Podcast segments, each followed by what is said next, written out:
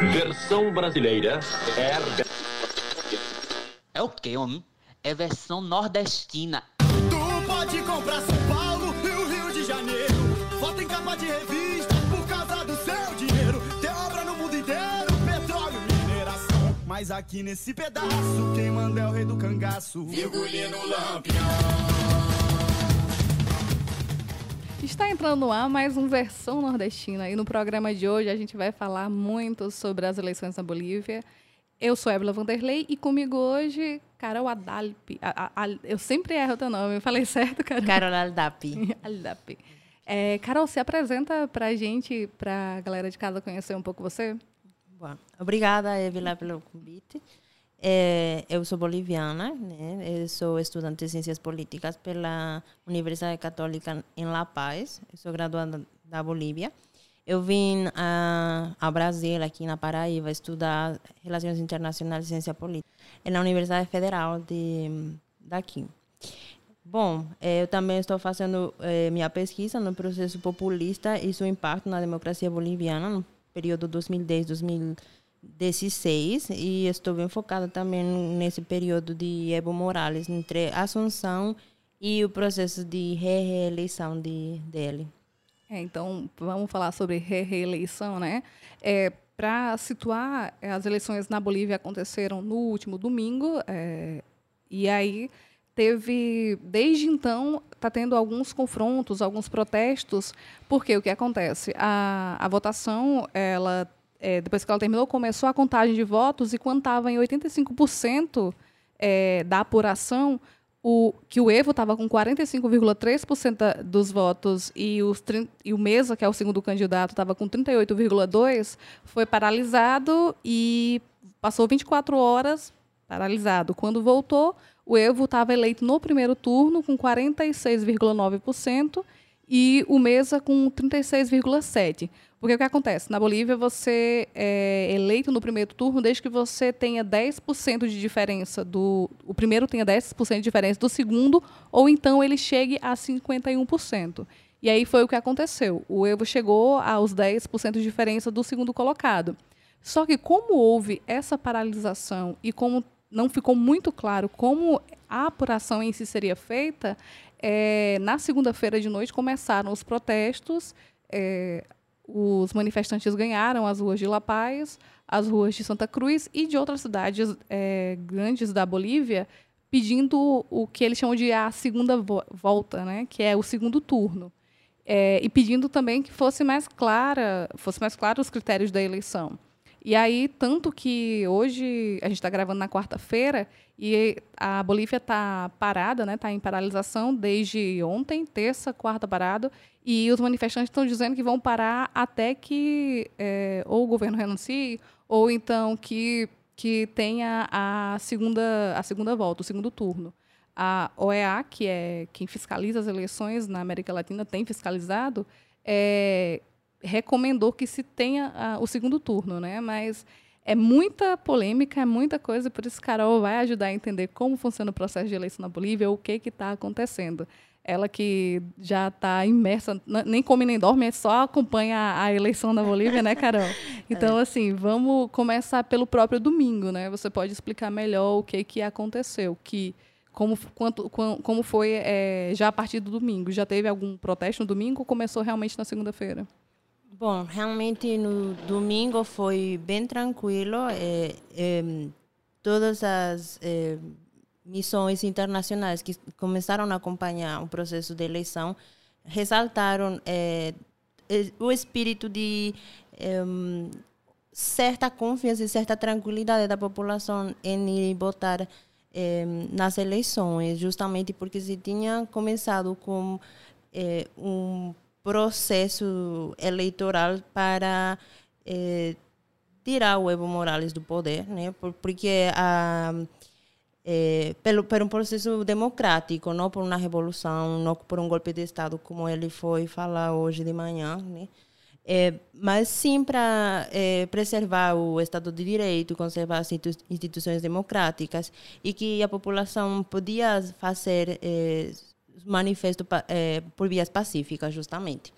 É, não teve um alto grau de, de hum, pessoas de não assistência, mas pelo contrário, o, o, o nível de assistência foi bastante alto. O nível de assistência o quê? De, de, De, de, votantes. de participação. de participação foi bastante alto. Eh, também, embora tenha tido um, eh, um pequena propaganda por anular os votos em forma de protesto das eleições, não foi desse, desse jeito. Eh, foi a porcentagem foi bastante reduzida, entre 1 e 2% que tiraram eh, nos votos brancos e nulos até a apuração de hoje. Eh, portanto, a população teve uma grande participação e foi bastante tranquila. Não teve incidente, não teve briga, não teve enfrentamento. Então, a gente estava bastante expectativa dos resultados da democracia, do processo em que a Bolívia estava inserida, né? Então, o Evo Morales tinha começado uma campanha eleitoral bem controversial porque ele estava fazendo uso do recurso público para ir nas campanhas e entregar escolas, entregar eh, víveres e fazer propaganda para eh, sua nova reeleição e tu- tudo aquilo que foi bastante criticado pela oposição e pelos outros partidos porque tinha eh, em, o gasto bem mais reduzido, não tinha no acesso Mas isso é permitido na, na legislação eleitoral que ele continue como presidente enquanto faz pro- a campanha eleitoral? É, porque, assim, como eu estou o tempo inteiro é, fazendo paralelo com o Brasil, então, para até entender como é que é o processo. Por exemplo, o voto na Bolívia é obrigatório ou é facultativo? O voto na Bolívia é obrigatório. Eh, você está obrigado a assistir, emitir o voto, seja para qualquer candidato ou para anulação. Você, depois do, do momento da, de emitir o voto, vai receber uma certidão que é de sufrágio, que vai te ajudar a fazer processos bancários, quer dizer, retirar dinheiro, fa- pagar contas, eh, faz, também né, em questões de, de trabalho. Então, é um certificado que consta que você participou da, da, das eleições e uma forma de controle e até de obrigação do, do eleitorado que está habilitado para votar. E em relação a se pode continuar a campanha e, e não, ele pode não se afastar do, do cargo de presidente? ele deveria ter renunciado. Eh, a lei eleitoral anuncia de que eh, você deve, bom, você como candidato às presidenciais ou para qualquer cargo público deveria eh, apresentar uma renúncia uns seis meses anteriores para começar o processo de De campanha, política. Então, eh, o que aconteceu? Naquele período, eh, teve uma crise do Tribunal eh, Superior Eleitoral, eh, na que começaram a questionar-se várias leis. Primeiro, se adicionou a lei das, eh, das primárias, eh, e depois deu chance a eh, Evo Morales e aos outros candidatos de continuarem no cargo público, enquanto eles faziam a campanha para este processo eleitoral. Ou seja, eh, no momento do, do, do silêncio eleitoral, que era uns três dias antes da votação do domingo, o Evo Morales ainda continuava fazendo entregas das obras públicas, continuava entra, eh, entregando recursos públicos às comunidades a nome dele, a fazendo a nome de campanha. Eh, enquanto os outros candidatos não podiam ter essa chance e não conseguiam. Sin embargo, um dos candidatos, eh, que é de Bolívia, disse não, que é uma aliança, na verdade, não é a sigla política, que eu vou depois explicar um pouco disso enquanto eh, do Tribunal Superior Eleitoral e a lei das primárias. Eh, ele não renunciou ao seu cargo de deputado, ele continuou na bancada, percebendo o salário como deputado até o dia de hoje, né, que ele continua no, no cargo no parlamento. Então, fora de, de, desse Ou seja, processo- ninguém cumpriu re- le- lei, eleitoral, lei eleitoral nenhuma nessa eleição da Bolívia, né? ninguém cumpriu uma lei eh, que ninguém eh, teve também né, alguém que faça cumprir a lei, porque em teoria eh, o Tribunal Superior Eleitoral é quem está a cargo de fazer cumprir, de emitir pugnas e em, ir contra algum partido ou, ou contra algum candidato por haver incumprido a norma. Mas certamente foi bem aberto, então foi bastante injusto, porque certamente o Tribunal Eleitoral deu viés para alguns candidatos e restringiu a outros. E aí vai a, a designação da, da, da mudança de lei eleitoral de, do tribu, que o tribunal mudou este ano. É, eles adicionaram uma nova condição, que é as eleições primárias. Nós começamos o processo eleitoral deste, de, deste domingo já em junho, quando se chamou as eleições primárias, onde as bases eh, dos partidos deveriam se reunir e que seja mais democrático, que seja mais diverso, para que aqueles que estão dentro dos partidos eh, ativamente participando possam se candidatar ou possam eleger. Sin embargo, eh, o Tribunal Supremo Eleitoral eh, não eh, apresentou uma, uma condição justa, porque o binômio o binômio Evo Morales e Gar Garcia Linera. Garcia Linera, que é o vice-presidente do, do Evo. Que é o vice-presidente do Evo, não estavam eh, eh, legal, não, não estavam para se candidatar legalmente. É, que é outra coisa que a gente vai explicar. Porque é muita coisa, muita contradição, é um processo que, nossa, é bem, é bem complexo mesmo. Eu estou tentando entender isso aqui, ó, desde do começo do ano que eu converso com Carol e desde quinta-feira que ela me da semana passada que ela me bombardeia com, com as notícias da Bolívia e é bem complexo e mesmo assim eu estou ainda tentando aprender o que está acontecendo e, e quando ela fala sobre que é um processo complicado inclusive essa candidatura do Evo a gente também vai explicar lá na frente sobre um referendo que teve em 2016 perguntando se ele poderia ir para a quarta candidatura e mesmo assim, ele, ele perdeu. Ele, teoricamente, ele não deveria, mas ele foi. Mas ele, ele foi. Ele encontrou uma brecha lá numa lei, o tribunal aceitou e ele foi. Então, inclusive é uma coisa que o Mesa, né, que é o segundo candidato, de, já vinha falando que não aceitavam o resultado das eleições, né? Então, que é uma coisa muito complicada também, porque é um, o processo de eleição, mesmo na democracia liberal burguesa, com todas as suas limitações, é, é, esse aqui está mais ainda controverso. Então, é, é, é bem complicado de, de, entender por isso.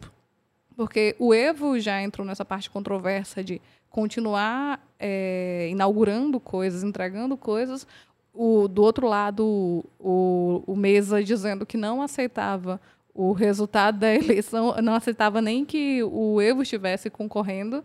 E você tem outros partidos de extrema direita também é, com, com outro, um discurso mais raivoso ainda, né? Então é um processo que, que ele, ele é muito complexo. Então, assim, é, pode. Desculpa de ter interrompido, mas pode continuar, Carol. Não, eu acho justo ir por partes, justamente, porque o processo que, que é, está culminando até hoje, que ainda é duvidoso o que vai acontecer.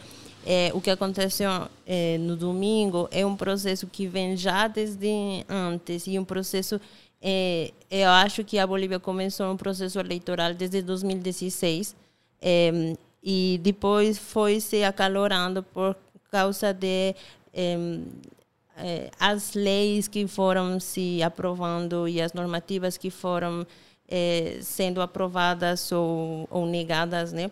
É, justamente quando você, quando falo sobre as primárias, foi um recurso apresentado pelo parlamento eh, de da Câmara Legislativa, né, que tem um onde mais tem um dois terços da, da votação, quer dizer que qualquer lei que entre eh, que seja a favor do mais, ou que seja eh, candidatada pelo por, por, algum deputado, por, por alguma pessoa do, do mais, é praticamente aprovada sem nenhuma discussão. Então, esta, esta lei foi elaborada anteriormente, a 026 né, do regime eleitoral, que é, vai aprovar no, novo, um novo calendário eleitoral que vai incluir este processo de, das primárias, justamente para legalizar a candidatura de Evo Morales e Álvaro Garcia Linera. Esta candidatura era totalmente ilegal, porque, como tu dizias anteriormente, teve referendo em 2016 eh, a que eh, a pergunta era bem, bem implícita, bem é, não, não, não tinha onde a gente se perder. Você está de acordo em que o presidente Évoro, é, Evo Morales Saima e o vice-presidente Álvaro Garcia Lineira podem, podem se candidatar novamente à presidência e é referente à mudança do artigo da, na Constituição, que é o artigo 168, aí teve um 48% da população que votou a favor de um sim, que eles estavam a favor de, de eles se candidatarem, e um 51,30% que falou que não. Então, eles não estavam mais é, é, válidos para se apresentar nestas, nestas eleições. O que acontece? Eles foram é, aprovar esta lei, que não foi debatida, se aprovou quase em um mês, ou talvez menos, com muita resistência da oposição, mas a oposição pouco ou nada fez realmente. E finalmente chegou às primárias, onde o padrão eleitoral eh, teve um grande caos, não só para os, os partidos apresentarem suas siglas e apresentarem oficialmente, mas também para a cidadania. Eu vou te explicar esse processo. Eh, teve uma depuração do, do eleitorado, mas também uma adição de uma parte da, da população que maiores de 18 anos que estavam eh, se habilitando para votar por primeira vez, pessoas que tinham mudado de residência e tudo aquilo. Eh, teve quando o, o Tribunal Eleitoral lançou os dados no sistema, que tudo agora está computadorizado, teve muitas pessoas que nunca foram parte de um partido político, nunca se afiliaram a, a um MAS ou a qualquer outro partido que já estava eh, em linha antigamente, né? Eh, apareceram como parte partidários de, de, de algum partido político. Eh, então já foi já foi um processo de duvidoso e também é, ilegal, né, que o Tribunal Eleitoral pega os dados da cidadania e as bota como é, dá qualquer partido e redistribui. E pessoas que jamais é, é, sequer começaram a votar já já estavam na filiação um partido. E teve um caso é, até engraçado que teve um deputado que ele é da oposição é, que começou é, me, é, como em 2015 é, pela pela Unidade Nacional, que é um, um dos partidos da, da oposição. É direita? Que, de direita esse partido? De direita. Que é, apareceu como afiliado ao MAS, que é o Movimento ao Socialismo, o partido de Evo Morales. E é uma loucura como um candidato deputado que está no parlamento sai como um afiliado do partido de oposição. Então, é, nesse processo, todo mundo estava é, habilitado a concorrer às primárias. O Evo Morales e o Garcia Linera se inscreveram. não, não teve um diálogo entre as bases. Eles já tinham a candidatura feita. É, e os candidatos também das, das outras agrupações. O que corresponde a esta nova lei das primárias? Que é, você precisa de um partido orgânico, mas também deveria apresentar uma lista de afiliados, ou seja, você começa a ter uma aliança com outras bases sindicais que vão eh, que vão te representar e vão apoiar a tua candidatura. E começam a, a, a formular as as coalições. O mais vai ter o seu sistema sindical de coalições. E é a parte que debilita a, a oposição teve um, uma linha antes unificada, onde estavam eh, Carlos Mesa, eh, Victor Hugo Cárdenas, que foi outro candidato que apresentou eh, Rubem Costas, que é um dos líderes da, eh, de um dos partidos que da região de Santa Cruz também, que não se candidatou, mas apresentou um novo candidato por sua sigla, e, enfim, foram representantes de vários partidos políticos que se apresentaram em anteriores eleições em unificação. Que o momento de eles terem que entrar na, na regra do, das, das primárias teve um quebre. em que eles se fracionaram e tiveram que apresentar suas alianças por cada um. E aí teve essa, justamente essa insurgência destes novos, eh, de novas direitas reacionárias, quer dizer que Carlos Mesa vem sendo da oposição e tendo uma linha de direita, não, se, não alinhou-se a essas novas direitas reacionárias, que é de Víctor Hugo Cárdenas, que já tinha sido vice-presidente para com Gonçalo Sánchez de Lozada em 1994 com o MNR mas ele não se candidatou com o MNR. MNR é um partido, que significa? Movimento Nacionalista Revolucionário.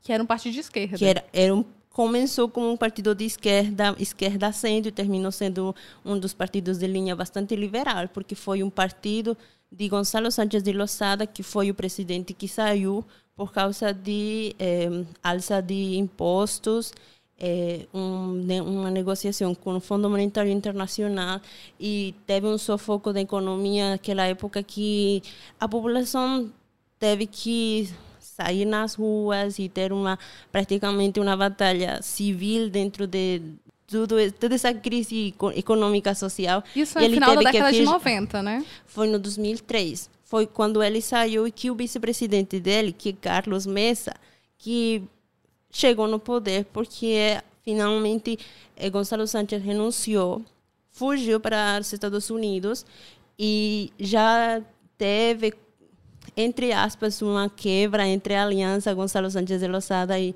eh, Mesa, que ficou na Bolívia e finalmente assumiu como presidente. Ele ficou como dois anos, dois anos e meio no governo e teve que renunciar. É, é, é, é, bem complicado, porque assim, a gente tem candidatos que são de direita nesse, nesse sentido, né? Você tem o. o teve, teve, teve o quê? uns sete candidatos nessa eleição da Bolívia? É, teve várias candidaturas. Mas foram todas por partido? É, é, é essa a grande questão. São partidos, são alianças? Pode se candidatar por partidos ou alianças? É, você precisa de o órgão que é o partido, mas o partido é o eixo central onde, que vai articular diferentes alianças com diferentes organizações da, na sociedade. E a isso quero articular também no referendo de 2016. Quando você teve é, o rechaço do, do que foi o referendo com a candidatura de Evo Morales e Garcia Linera, é, surgiram plataformas da organização civil é, na Bolívia, tanto na região de Santa Cruz, Cochabamba, lá para os eixos centrais na, na Bolívia, é, que começaram com discursos também reacionários. É, ao xenofóbicos, racistas. Xenofóbicos, racistas, conservadores. É, ao início, começou como um movimento de defesa para a democracia defesa do voto, de defesa do referendo, porque era, era é, a defesa da constituição política do Estado, que é a parte central do Estado democrático. É, quando é, teve este surgimento de várias plataformas, cada um com determinado critério, uma determinada forma ideológica, é, muitas pessoas começaram a se afastar destes grupos. É, muitos destes grupos começaram a fazer suas alianças com partidos políticos e todas estas plataformas chegaram de alguma forma a algum partido político, apoiar algum partido político. O maior número de coalições, de alianças políticas foi ao, o partido de Carlos Mesa. Como é o nome da, da coligação? É... A, a coligação é Comunidade Cidadana. Comunidade Cidadã. Sim. E a candidatura de Mesa também foi bastante controversial. Não foi unicamente a do Evo Morales, porque ele é, não era afiliado a nenhum partido. Claro, ele tinha dado é, as costas ao partido, vamos dizer, de base, que foi o MNR, e ele terminou saindo. Ele praticamente governou aquele, aquela temporada, esses dois anos, sem partido. É, ele, como, como ex-presidente, nunca mais é, se afiliou a nenhum outro partido. É, depois, quando ele começou a carreira eleitoral, ano passado, ele começou com o FRI, que é a Força Revolucionária de Esquerda. Ele começou num partido de esquerda. Ele começou com um partido de esquerda. Quando ele começou, é, este partido é, já é de larga data, não vem sendo um, um partido que começou dois, três anos atrás. É, e a base de, do partido teve muito, muita re, rejeição também para Carlos Mesa durante o processo eleitoral. Teve eh, demissões, teve eh, cartas de repúdio a, a Carlos Mesa, eh, teve várias alianças e várias eh, coalições do FRI que foram se desfazendo. A, a, carta de repúdio era de integrantes do próprio partido? Integrantes do próprio partido. Porque a, o Mesa não é de esquerda porque o Messa nunca nunca se, se apresentou como de esquerda e ele nunca falou explicitamente que defendia formas de pensamento ideológicos de esquerda. Ele sempre foi uma forma neoliberal escondida, assim, como um neoliberal de, de armário, porque ele nunca expulsou é, aquele sentimento, aquele, aquele pensamento que ele tinha. E, e, e nos discursos dele, ele nunca fala do que está, o que ele está a favor, o que ele está em contra mas é, finalmente ele praticamente desnaturalizou tudo, tudo que é a base do, do partido, terminando sendo comunidade cidadana, que é a base da aliança. E os outros partidos também tiveram alianças, mas é, fora de. Teve uma aliança Bolívia disse não, que é, é protagonizada pela parte da região da, de Santa Cruz, é, as, os, as outras agrupações, os outros partidos não mudaram a sigla como, como estes outros partidos. E, e esse Bolívia de Ronon é sobre o referendo, né? A Bolívia disse não para a candidatura do Evo. Então, é, parece muito a proposta do partido é muito mais tirar ou da aliança tirar o Evo do que qualquer outra coisa. Sim, porque é, é, o que se teve neste processo no domingo foi como o voto útil e é, de acordo às pesquisas, quem tinha a maior chance de tirar o Evo do, do poder era o Carlos Mesa. É, embora o Dijo não teve um, alguma influência em algum momento, ele terminou baixando nas pesquisas justamente porque teve outros atores mais reacionários que pediam federalismo, que é um outro tema também central na Bolívia que começou a debater, é, sempre sempre esteve aí, só que é, como eram é, é, pedidos de, de larga data, o Evo Morales foi apaciguando e levou, levou a um processo de... É, é, de passi já passivamento, na verdade, né? Sim. Porque ele, ele deixou as coisas mais pacíficas, mas não exatamente. Tanto que tá todo mundo nas ruas protestando. É, na segunda-feira mesmo, quando o resultado do Evo ganhando no primeiro turno, é, você teve tribunais sendo queimados pela população. Eram tribunais ali, eleitorais? Era nas caixas, as papeletas, na verdade, dos do, os votos, de fato é, e ah, explicar né, como, como foi o processo de eleição na, na, na Bolívia no domingo. É, quando você vai emitir o voto na Bolívia, você vai é, é, se apresentar numa mesa onde tem os jurados eleitorais, é, onde também tem uma, uma sorte de vereadores é, representantes de diferentes partidos. Eles, tipo, fiscalizam? Os, fiscal, os que fiscalizam. Não necessariamente precisa estar todos os partidos ou, ou todos os partidos precisam enviar algum fiscalizador a todas as mesas, porque são bastantes. Mas, é, tecnicamente, o procedimento normal é, teve os fiscalizadores por um lado e os jurados eleitorais que são os cidadãos que estão, são sorteados pelo padrão onde você os jurados eleitorais é que a gente chama aqui no Brasil de mesário. Os mesários.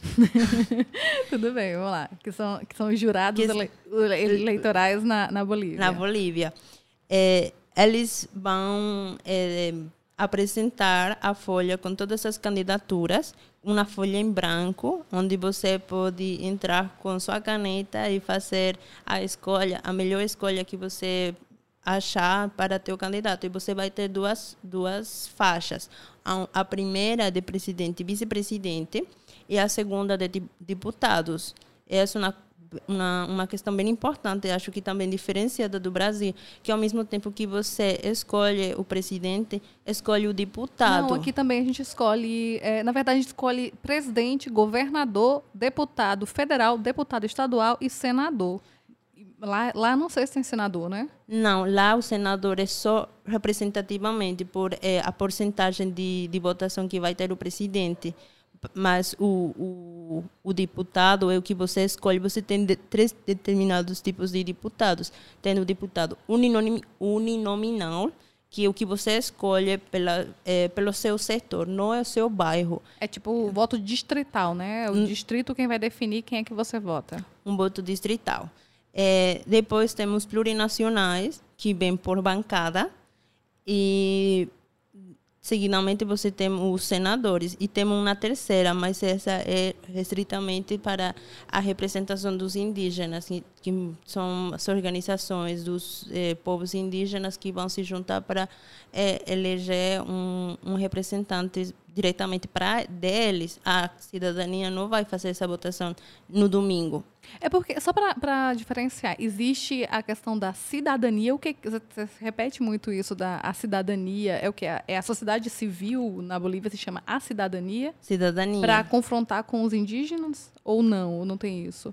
Não, é, é, vamos lá. Vamos falar sobre os indígenas né? vamos... mais para frente, mas a gente tem que explicar, porque, é, como você está falando da cidadania, é, diferencia, então eu preciso entender essa diferença é. também. Não é que os indígenas não sejam parte da cidadania, eles também são cidadãos e têm todos os direitos da cidadania é, enquanto constituição política. É, mas tem vários conjuntos de, de povos indígenas que moram longe da cidade, que estão fora da urbe central, é, que têm distintas formas de, de, de cosmovisão e também de, de, distintas formas de representação política. Eles que acreditam muito na, na rotação do, do, do representante político, o que eles chamam de cacique.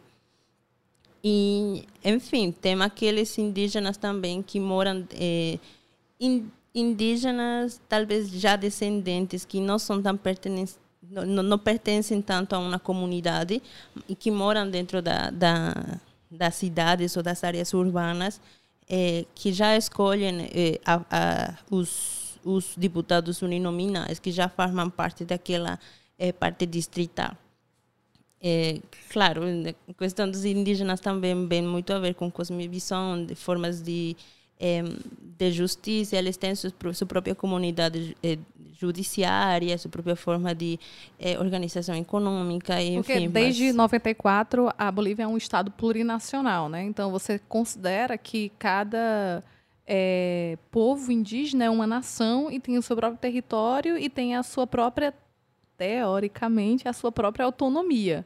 O que é muito bonito, mas na prática, no Estado capitalista, não funciona bem assim, mas deveria. Mas eles têm a sua, eles têm a sua própria forma de desenvolvimento dentro daquela comunidade. E quando sai daquela comunidade, aí passa a respeitar a, a cidadania. A cidadania. Porque é, o que se incorporou na nova Constituição, que foi um, um, Constituição que o próprio Evo Morales quis mudar, é, se incorpora no artigo 13 todos aqueles direitos e deveres dos povos indígenas. E é justamente o que você falou agora. É, a, a, o respeito ao território deles, eles é, vão.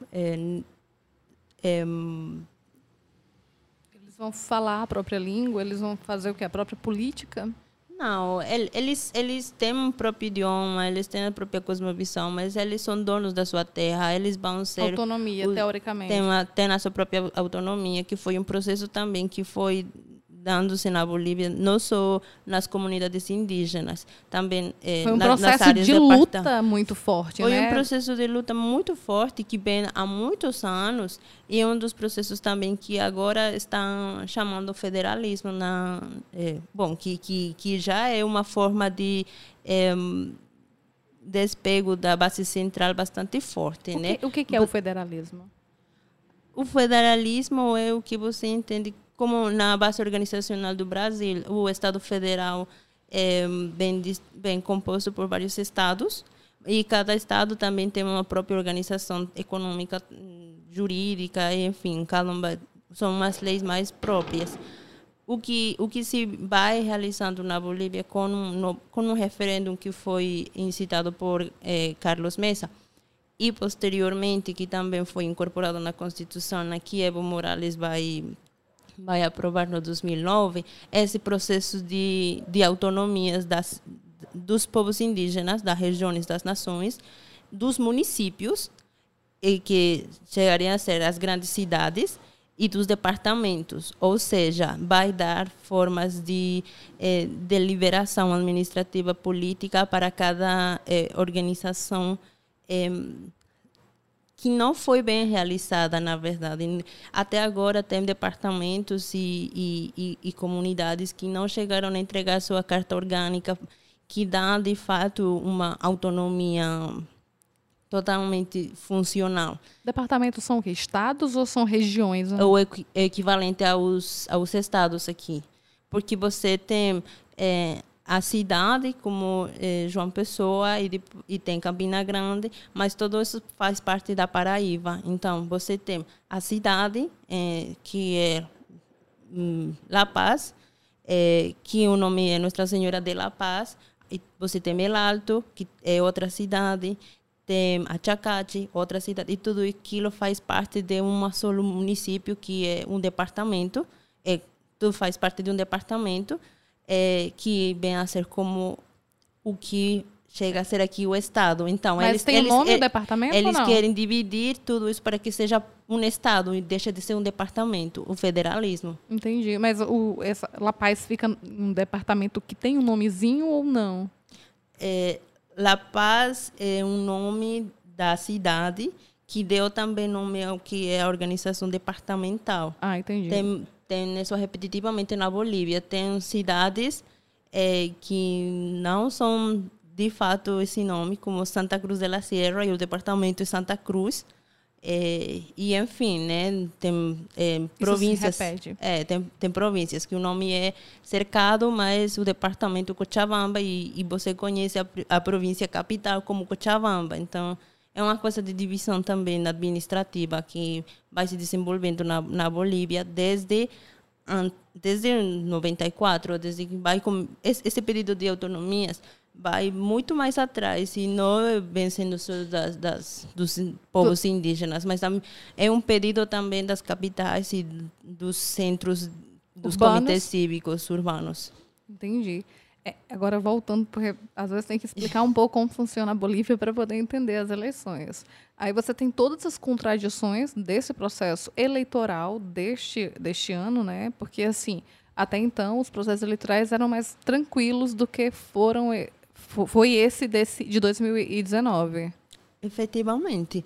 É, em, em, em passadas eleições, você tem todo esse processo, como você estava contando anteriormente, que você tem um delegado, você é, emite o voto, deixa na ânfora e no momento que é, você tem as oito horas de votação, no momento que a votação fecha, a ânfora é aberta ao público, onde os eh, delegados, os messários, eh, vão fazer o reconto da, da, Dos do- votos. dos votos válidos, inválidos, nulos, e enfim.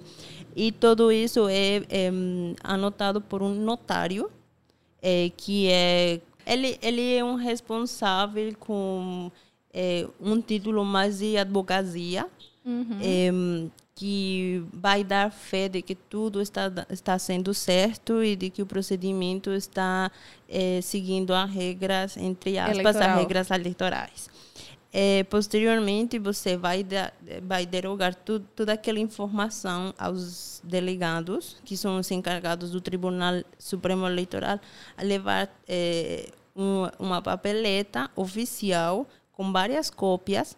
Eh, uma cópia vai ao tribunal eleitoral que está fazendo a, a contagem oficial e as outras são eh, cópias para os distintos partidos ou representantes para dar fé de que eh, que eles tenham o mesmo controle do que está sendo controlado na, na, no tribunal eleitoral. Quando você pega aquela aquela acta oficial, eh, você passam um período de contagem rápido, é, é o que lá se chama de boca de urna.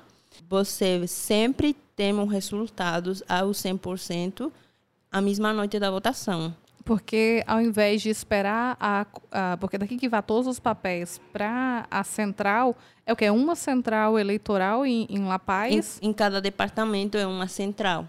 E você tem vários municípios, eh, vários distritos que vão enviar as, a- as actas oficiais a- a- ao tribunal departamental de São cada. quantos departamentos? São, dez- são nove departamentos. Então a- tem que chegar aos nove, de- todos os, a, a votação de todas as urnas tem que chegar sempre na capital dos nove departamentos, na área central. para ter uma contagem oficial. Cada, cada tribunal departamental vai fazer uma contagem para depois centralizar tudo no que é a corte que está em La Paz. Mas até lá, aí a boca de urna funciona com, com uma parte meio não of- extraoficial, digamos assim, ou não oficial. Um- É, é, extra, é oficial do Tribunal Eleitoral dá fé de que são verídicos. Geralmente, quando você teve em passadas eleições o resultado até 100%, a variação entre 1 e 2% praticamente não vai mudar esse cenário. E 2% é muito, geralmente são bastante exatas, né? Porque você tem uma ata com cada ata vem com 200, 200 votos, que é mais ou menos o que cada mesa tem, e você vai fazer a contagem. E agora, com toda este, eh, esta revolução tecnológica, teve várias formas de, de, de controle extraoficial, que foram os delegados dos partidos, partidos que citaram eh, cômputos extraoficiais, porque também teve aquela disputa eh, enquanto eh, veedores oficiais que estejam controlando eh, os votos, porque esta eh, esta sensação de fraude já se teve desde o referendo de 2016. Então, é uma, uma, uma comoção que está alimentando eh, a desesperação e também está como que eh, manipulando, às vezes, a população. E f- faz que eles sintam que tem, essa, eh, tem, tem um fraude, tem, tem que estar eh, cuidando do voto, tem que estar no tribunal olhando que teu voto está sendo contabilizado. Uma série de paranoia. E, efetivamente, o controle que chegou na boca de urna, 85%, dava um resultado para ir a uma segunda volta, que Segundo turno. um, um- um segundo turno, que um 85% para o 100% realmente não dá muita chance de que esse cenário mude. Quando você já vem alimentando esse cenário de paranoia na população e o Evo Morales vai sair como um discurso de vitória, assim, Antes do resultado sair? antes do resultado sair, assim que o, o resultado a 85% foi anunciado, eh, os outros candidatos saíram a falar. Carlos Mesa foi o mais vitorioso, que saiu com a festa. E o último a falar foi Evo Morales. Ele geralmente vai sempre eh, fazer um, um festejo grande no, no, no centro da cidade, na praça principal, mas desta vez ele eh, foi no palácio, dentro do palácio, entraram só militantes, que é um espaço bem reduzido, eh, e foi um discurso onde ele anunciava, ele, ele agradecia o voto para aqueles que tinham confiado nele. Ele dava por sentado que ele tinha ganha, ele tinha ganhado e ele nunca deu viés a um segundo turno. Ele nunca anunciou que ia, ia com maior força, ia eh, melhorar aquele resultado na segunda volta, Ou isso ainda no domingo, né? O- no domingo à noite. Exatamente. quando a, a votação estava paralisada. Em algum momento, por boca de urna, chegou a- aos 100% ainda no domingo ou os 100% só vieram realmente na segunda-feira? Então, quando você tem esse, esse controle de esses controles oficiais de, de cômputo, teve uma empresa que se caracterizou, eh, foi a única empresa, na verdade, que eh, foi elegida pelo próprio aparato estatal e pelo próprio Tribunal Eleitoral eh, como o delegado para expressar aquela contagem ao 100% todas as, as emissoras botavam a 85%. Depois do Evo Morales ter, ter feito aquele discurso, é, saiu um resultado que é de uma companhia chamada Biociência, é, que dava um resultado de o 100%. Aí eles davam um 43,9 para Evo Morales, um 43,9, né? sim, e um 39,4 para para a mesa. Ou seja, segundo turno. segundo turno. E, na verdade, esta contagem de Biociência ao 100% não dissipa muito da contagem que já foi anunciada a 85%, eh, que a Corte Eleitoral tinha anunciado. Eh, e es- esta, esta contagem a 85% já tinha, já tinha parado, já tinha saído do ar e tinha deixado de É, aumentar o cômputo. Ele tinha parado porque estava esperando o voto do- das partes rurais. Porque ele- é, eu- o que eu vi, né, falando foi isso, né, de que como eles tinham ainda que esperar da parte rural, que era muito longe, que demorava e, e que demora mesmo, né? Tem umas partes que, que são bem interiores do- da Bolívia que demora a chegar. E aí uma das justificativas para o Evo ter virado e ganhado no primeiro turno é que essa parte rural votaria no Evo. Sim. É, De fato, o, a, a votação do Evo é bastante forte na área rural. Nem que todos, toda a área rural tenha votado nele, mas eh, o voto duro dele se encontra lá. Eh, nos centros meios urbanos, realmente ganhou Evo Morales com bastante diferença. Evo Ma- Morales ou Mesa? De, de Mesa. Mesa ganhou nas áreas eh, urbanas, meias, com uma diferença bastante ampla, mas eh, o, o voto realmente que, que, Que faz diferença? que faz diferença foi aquele outro voto duro de Evo Morales que sempre teve. Porque, recapitulando, Evo Morales ganhou na primeira eleição com uns 65, 66%. Foi um, um, um uma vitória bastante populosa. A, a única na história da Bolívia que, que foi apoiada, uma única candidatura que foi apoiada e foi aceita né? tão abertamente. Mas agora eh, tem quase chegando. Nestes resultados do domingo, estava com um 46%, 47%, que já é um, um, um Uma amostra, né? Uma de que, amostra de do que que- mudou um pouco. de que o apoio a ele baixou bastante. O que te disse também que o voto rural não é totalmente para Evo Morales, que tem muito desgosto por vários eh, processos eh, que se teve na Bolívia, que, que ele organizou eh, repressões e ações violentas. Finalmente, o, a, a votação do, do domingo que paralisou dava para conter que era do voto rural, mas não Não, há unima- unanimidade nem a possibilidade de ter essa, essa. Quer dizer, não dá pra gente prever muita coisa porque é tudo muito con- conturbado. Con- Mas, assim, do mesmo jeito que dá pra falar assim, bem, a, a grande possibilidade de fraude, não sabemos também se não há possibilidade. Sabe, é, eu ainda não consigo. Não dá pra afirmar com certeza, afinal de contas, tem que ser apurado ainda muita coisa, mas, ao mesmo tempo, é, tem sido um processo complicado já desde algum tempo, né? E aí eu acho que para a gente entender por que que é, isso está virando, virou protesto, virou é, essas paralisações na Bolívia, as pessoas chamando para paralisação, as cidades, é, você vai explicar melhor como é que está a situação da Bolívia nesse momento, não é porque ah, o imperialismo, não, existem contradições dentro do próprio é, mais do movimento ao socialismo do Evo Morales que tem que dar um, tem, tem que se analisar criticamente, da mesma forma como a gente olha para o PT de forma crítica de quem conciliou, olha para os partidos de esquerda da América Latina para dizer assim, não, mas é, são, é- é socialista mesmo? É, é um movimento de, da- de, de baixo? Ou ele é, na verdade, é, um governo progressista, como diria um ex-professor nosso, de esquerda pero no muito, né?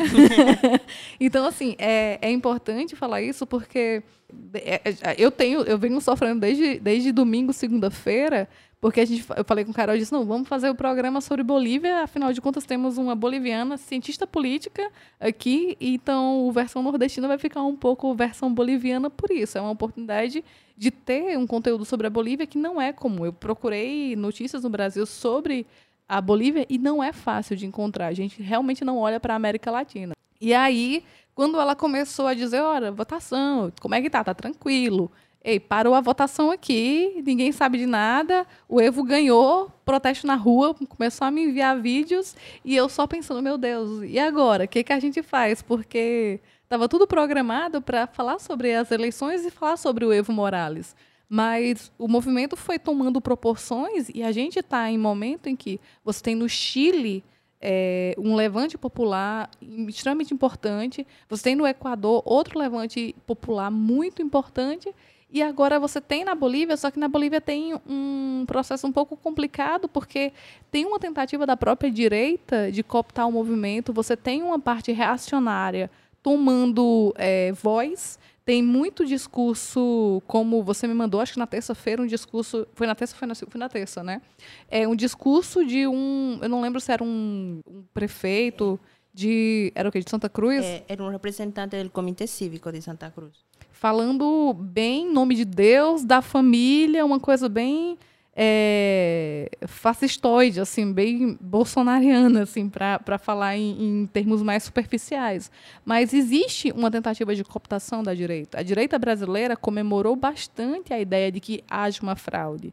É, existe uma tentativa óbvia de, de golpe em todos os países da América Latina já há algum tempo. Então, assim, ao mesmo tempo que eu pensei, nossa, é muito, vai ser muito complicado a gente tratar desse tema, porque existe uma onda à direita em todo o mundo e na América Latina não é diferente só que a direita que atinge de uma forma muito mais voraz, por, ser, por sermos países de, de capitalismo periférico, é, que fomos colonizados, ainda tem muita colonialidade no, na América Latina, mas, ao mesmo tempo, não. A gente precisa falar sobre as contradições que existem na Bolívia. A gente precisa falar sobre o governo de Evo Morales e todos os problemas que levaram a, a essa, essa convulsão social. Não é, ela não, não surge do nada. Não é só imperialismo, não é só é, a direita querendo tomar. Não, existem problemas reais que a própria centro-esquerda, o próprio mais, ele, ele também leva a esse problema.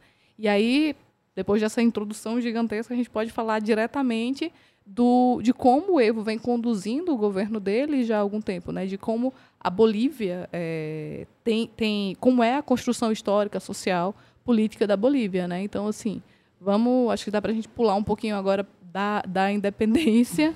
Vamos começar pela independência, falar sobre, se você puder falar rapidinho como é que vem esse processo de revoluções, ditadura, revolução, até a chegada, mais ou menos, um panorama, é, Carol? Bom, o processo de formação da, da Bolívia foi bastante uma cooptação de território em base aos recursos naturais, é, a partir de explotação mineira na Bolívia foi um eixo fundamental na criação do, do país é, desde a colônia, né, teve é, a explotação da plata, do zinc, do cobre de vários recursos minerais é, por parte dos espanhóis, explotados e, e, e, sendo levados, na verdade, fora do território, onde a pior parte era do, do, do indígena, que era o, o, explotado, que praticamente em condições de esclavitude. É, finalmente, o território era bastante rico em recursos naturais, sacaram tudo. E quando o, o a Bolívia foi criada, foi criada, é, foi determinada, na verdade, o espaço territorial foi dividida pelos espanhóis nascidos já é, no, no, território, que são os criolhos, são chamados aqueles filhos de espanhóis nascidos nas Américas. Tudo administrar o território, administrar os recursos e não dar parte a, ao rei, né, que estava levando tudo e também a alça e cobra de impostos. Finalmente, Bolívia foi criada, foi criada em 1825 eh, e teve um cabildo eh, onde determinava que a divisão de charques, que era a divisão da, da administração espanhola já dada desde os virreinatos, eh, fazia parte tanto do Virreinato de La Plata como do Virreinato de Lima, de, de Peru. É, finalmente, eles decidem que não vão pertencer a nenhum desses territórios e que eles querem autonomizar, querem um território só para eles. E foi criado, tipo, é, é uma coisa assim, absurda talvez, mas é, desde aí que se nasce com essa falta de pertença, tipo, é, você foi se encontrava naquele território e está sendo explotado naquele território e agora você vai ser determinado chamado de boliviano e vai lá que o nome foi dado pelo Simão Bolívar a, a nome dele.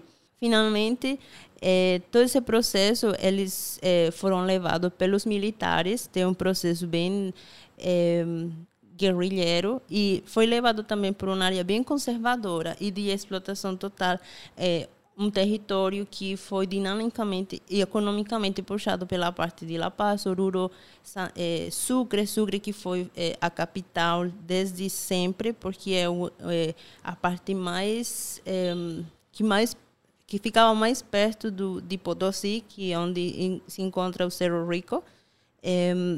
E porque os espanhóis não conseguiam viver em, em Potosí porque estava a 4 mil metros de altura e, e Sucre simplesmente tem um, um clima mais acolhedor. Sucre Mas, tem quanto, mais ou menos, de altura? É, acredito que está entre uns 3.500. Ah, é mais agradável 3 mil. É, é mais agradável que 4.500. Mas, bom, finalmente eh, Sucre fica como, como a capital de La Paz, como a capital de, de Bolívia, mas La Paz fica como capital econômica.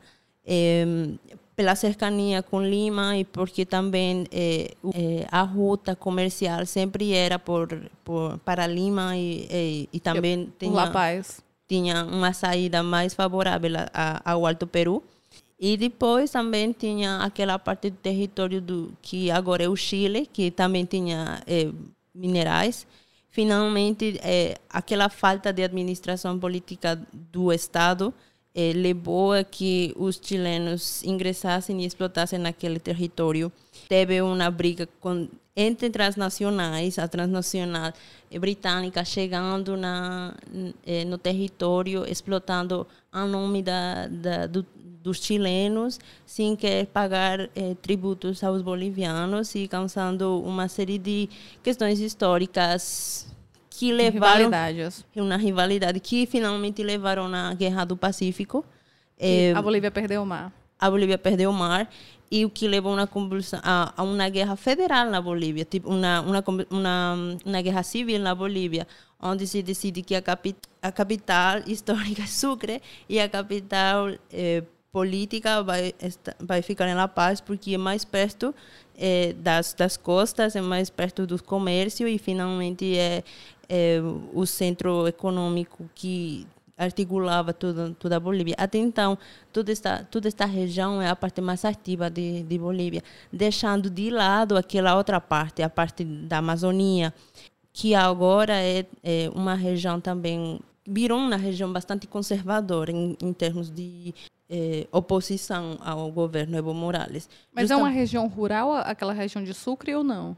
Não, é, Sucre é bastante urbanizada. É, é uma cidade que permanece, é como se tivesse permanecido naquela época colonial, que ainda mantém tu, tu, toda essa história viva nas ruas, nas é, as fachadas das calles, das casas, mas vem sendo modernizada também à medida que o processo de é, políticas públicas e, e, e, governos vão, vão passando, especialmente porque vai, vai se discutir bastante sobre a redistribuição dos, dos recursos nat, é, naturais, né? que agora, antes eram os, os minerais e agora é o gás, que é uma parte, uma das partes que vem sendo explotada. Tem um, um um yacimento que ainda está em disputa se pertence a Sucre, se pertence a Santa Cruz.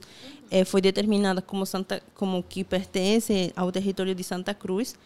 É, e tem também vários recursos naturais em, em Tarija, hidro, de hidrocarburos. E, finalmente, Santa Cruz vem sendo o eixo econômico depois da, da, da do período ditatorial mas para chegar a isso, vamos primeiro falar sobre a revolução que se teve depois desse processo de, de guerra é, quase civil que levou à mudança da capital a La Paz. Você segue um processo de explotação e também de segregação social aos indígenas. Isso, que que, isso ainda no século XIX ou já no século XX? já no século XX. Você be- vive um, um, um processo de, de segregação social onde os criolhos, que foram os que eh, os, criadores entre aspas da de pátria, espanhol. os descendentes espanhóis, que levavam a administração política econômica, deixando de lado e também eh, privando de, de condições sociais aos indígenas. Eh, eles não eram considerados cidadãos, realmente não eram considerados cidadãos, eh, eram explotados e eram as pessoas que se encarregavam de produzir eh, de produzir a economia, porque eles que sacavam o dinheiro das minas, eles depois que começaram a eh, fazer distribuições e, enfim, todo esse processo de monoprodução e explotação a, Ao- Aos indígenas Aos- e em, em territórios indígenas. em territórios indígenas, né?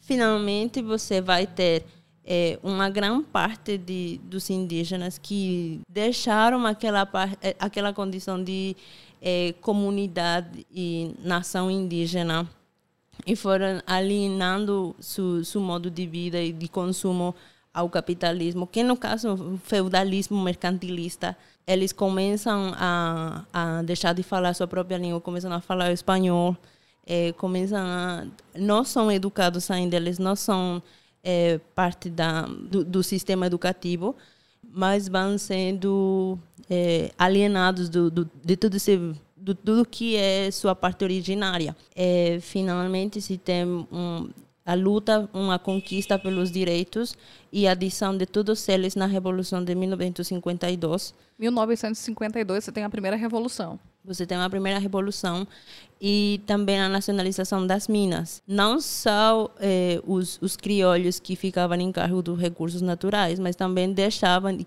e davam concessões a empresas transnacionais. Transnacionais, eh, estou indo talvez fora da, da época, mas empresas eh, imperialistas que chegavam e, e, e explotavam e levavam e te vendiam tudo a um maior valor ou produziam em outras partes, como em Chile. Eles vão eh, nacionalizar tudo que é a produção e tudo que são os recursos nacionais, eh, vão se apropriar do que é a forma de trabalho dos mineiros, eles vão incorporar eh, no trabalho social, incluindo seus direitos sociais como trabalhadores, concedendo eh, moradia, concedendo comida, salário e várias série de benefícios sociais que, ao ser um, um, um, Estado antes tão se- era- segregador, mas administrativamente era bastante fraco, não não, não tinha uma institucionalização e também eh, não não tinha uma administração verdadeira. Eh, todos os recursos que chegavam no no estado eh, não administrados de forma certa e não davam também recursos ou que que ajudasse a economia a crescer ou que se industrializasse, ou que eh, que se crie uma forma hum, melhor e sair da monoprodução. Eh, o Estado faliu, teve que fechar eh, várias das minas, que deu eh, uma relocalização dos, dos mineiros, que é a única... eh, várias comunidades viviam só de, do trabalho dos mineiros, famílias inteiras que viviam e estavam... A única, a única forma de, de, de, de produção econômica era o que o trabalho do mineiro dava. Embora não seja muito, né? Porque o Estado também pegava grande parte do, Da renda. da renda e ficava com eles, porque ao final o Estado eram os criolhos que repartiam as grandes ganhanças e davam praticamente nada para os, os mineiros, só incorporavam como uma forma de assalariada praticamente indígena. Eh, posteriormente, grande parte de, daquelas populações, daquelas cidades, migra para outros setores e começa a fazer o que é uma relocalização e também uma mudança de eh, uma mudança demográfica na, na Bolívia. Muitas muitas pessoas, a densidade demográfica na Bolívia estava concentrada na, em La Paz, Oruro, Potosí, na parte de Sucre. A, ao não ter mais ingresso, ao não ter mais renda, a, ao não ter mais um trabalho, tiveram que sair e, e, e ir para outras partes da, da Bolívia. E um, uma, a grande parte dos dos mineiros se relocaliza só na parte que é o Chapare. E daí que vai sair o Evo Morales. O Chapare fica mais ou menos aonde, assim, só pra gente se localizar na Bolívia? Tipo, La Paz fica norte, É, La Paz em, em norte, que faz fronteira com, com, o, com o Peru. É, de lado está Cochabamba, mas Cochabamba é a cidade centro da Bolívia. É a, é ela a, fica no centro da Bolívia mesmo? ela está no centro da. É, no- é o coração da Sudamérica. Bolívia é bem no centro da, da Sudamérica e Cochabamba é o centro da, do centro. E aí você tem, é, é, esqueci o nome da Santa Cruz de la Sierra, que fica ali, tipo, perto já de, Do Brasil. do Brasil, que fica perto do Mato Grosso. Isso. E aí o Chapare é pro outro lado, é mais perto do Chile. Não, é, o Chapare é entre. Você tem de um lado La Paz, que faz fronteira com, Peru. com o Peru, é, Oruro e Potosí, que fazem fronteira com o Chile, e do outro lado você tem Pando Beni e Santa Cruz, que fazem fronteira com o Brasil, e entre eles está Cochabamba. Cochabamba, é, a parte do Chapare, já é uma parte mais trópico. É Amazônia já? É uma, é uma llanura, é um vale. E porque não, não chega a ter a Amazônia até lá. Porque você tem, no território da Bolívia, para a gente se eh, ubicar, eh, tem uma parte do, do altiplano, que é toda a cordilheira. Você vai descendo, que é a parte dos vales, onde tem é, é uma boa região Vales também. é vales. Vales. Vales. Vamos fazer a tradução simultânea aqui. É, nessa parte, nessa região também, destas é, Tarija, que faz fronteira com Argentina. Argentina, que é propício para, é, Os para vinhos, o vinho. né? Exatamente. Eu Então, tô, eu tô muito boliviana. eu já, mas assim, eu tô situando só geograficamente, porque como o único recurso que a gente tem é a voz, então é interessante a gente entender mais ou menos como é a Bolívia, e a Bolívia tem uma riqueza é, geográfica gigantesca, né? É, apesar de ser um país, é, comparado ao Brasil, pequeno. É, e aí, essa questão, porque assim, gente- o Chapari ele é muito importante para a gente entender o Evo, porque o Chapari faz parte do, da, do Média Luna, né? Da meia lua, né? Porque você tem, tem uma parte da Bolívia que eles chamam de Média Luna, que é essa que vai, vai do e vai descendo, eles fazem essa como se fosse uma lua. E essa média luna, essa região que é a metade da Bolívia em forma de lua, é a parte que geralmente vota no Evo, né? é, a meia-lua é, é considerada justamente o que você falava, que é a divisão da Bolívia, que, que faz essa, é, essa forma de lua, que faz uma divisão entre Oriente e Ocidente. Oriente sendo aquela parte opositora, que não vai votar em, em Evo Morales, que é Não, não na maioria, né? não, não a maioria, mas tem uma tendência de voto majoritário, que é aquela que está mais perto do Brasil. E a outra parte, junto com o Chapare, que é o voto forte do Evo Morales, que é a parte que lá se chama de Ocidente. E é, é toda aquela. Agora ganhou Pando, mas é, originalmente era La Paz, Oruro, Potosí, El Chapare, ou Cochabamba que justamente tem também essa tendência histórica de a região que foi explotada os minerais, os recursos eh, da parte onde mais se concentra nos indígenas com a outra parte, não que na parte de Oriente não tenha indígenas, mas são os povos indígenas mais são os que mais preservados ficaram no sentido de suas costumes, sua língua, su, su... Porque eles estão mais para dentro da Amazônia, né? Assim ou não? Não é como, é como no Brasil que tipo tem essas- esses povos que estão mais um pouco mais isolados, então um pouco mais preservados. Exatamente. É, como eles ficam mais. E- é, E, assim, eu tô colocando entre aspas porque eu, eu, eu nem vou entrar muito na questão indígena no Brasil, porque é bem complexa também.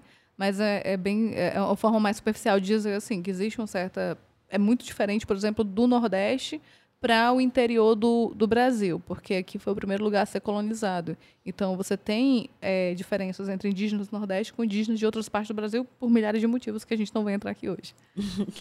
E, e, e é, é, é bem parecido, talvez, com esse processo de aislamento que os, esses povos indígenas tiveram.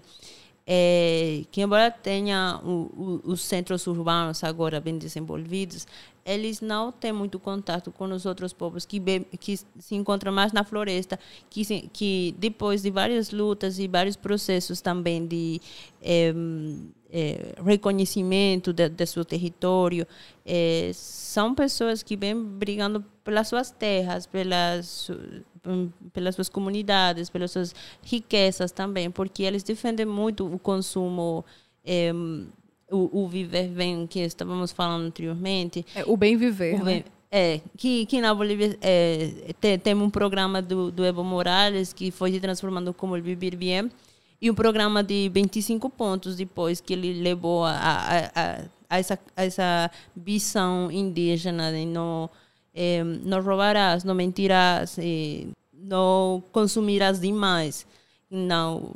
É, o bem viver, e eu não vou entrar também muito nesse método, acho que uh, tem um, um vídeo da Sabrina Fernandes explicando mais ou menos. É, tem um autor equatoriano, né, que ele quem tem um livro escrito chamado Bem Viver, que é explicando como é que é uma forma de viver diferente dessa que a gente vive dentro do capitalismo. É uma forma de enfrentamento ao capitalismo. É uma sociedade baseada muito nos valores de organicidade com a terra, né, com a, com a Pachamama.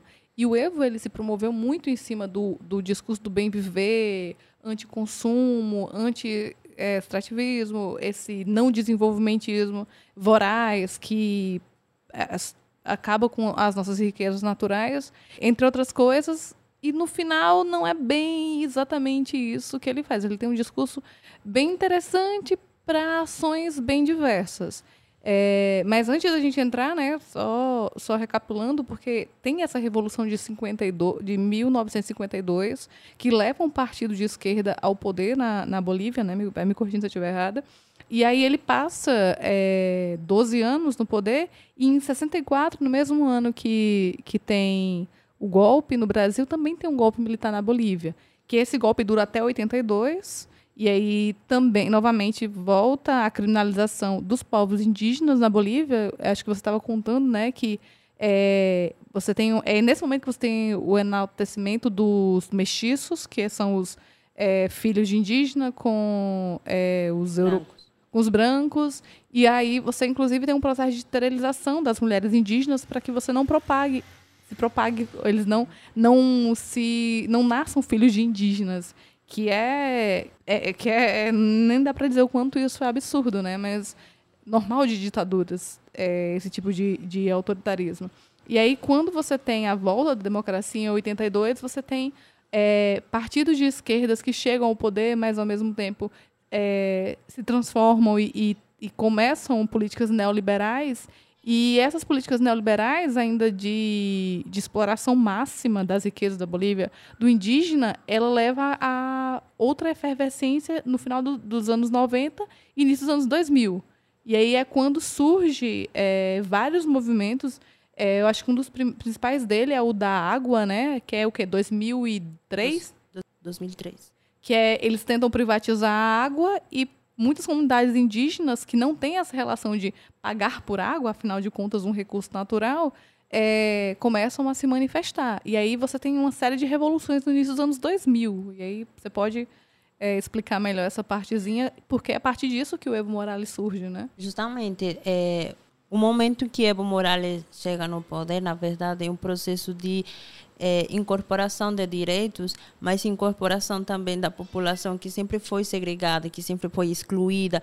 E, e, e por causas de raciais, né, que a, a élite até então é, que se encontrava no poder na, na Bolívia, é, sempre foi uma elite conservadora, sempre foi uma elite tra tradicionalista, mas muito darwin, darwinista também, é, que levava muito é, a consideração do desenvolvimento humano em, em base às formas fisiológicas do, do das, pessoas, né, do, do, ser humano. Então, entendiam que o indígena, por ter uma cor de pele distinta, por ter um tamanho distinto, por ter é, uma cosmovisão distinta, e até como é, a forma de vida que eles tinham com respeito à, natura, à natureza, é, eram vistos como não, não seres humanos.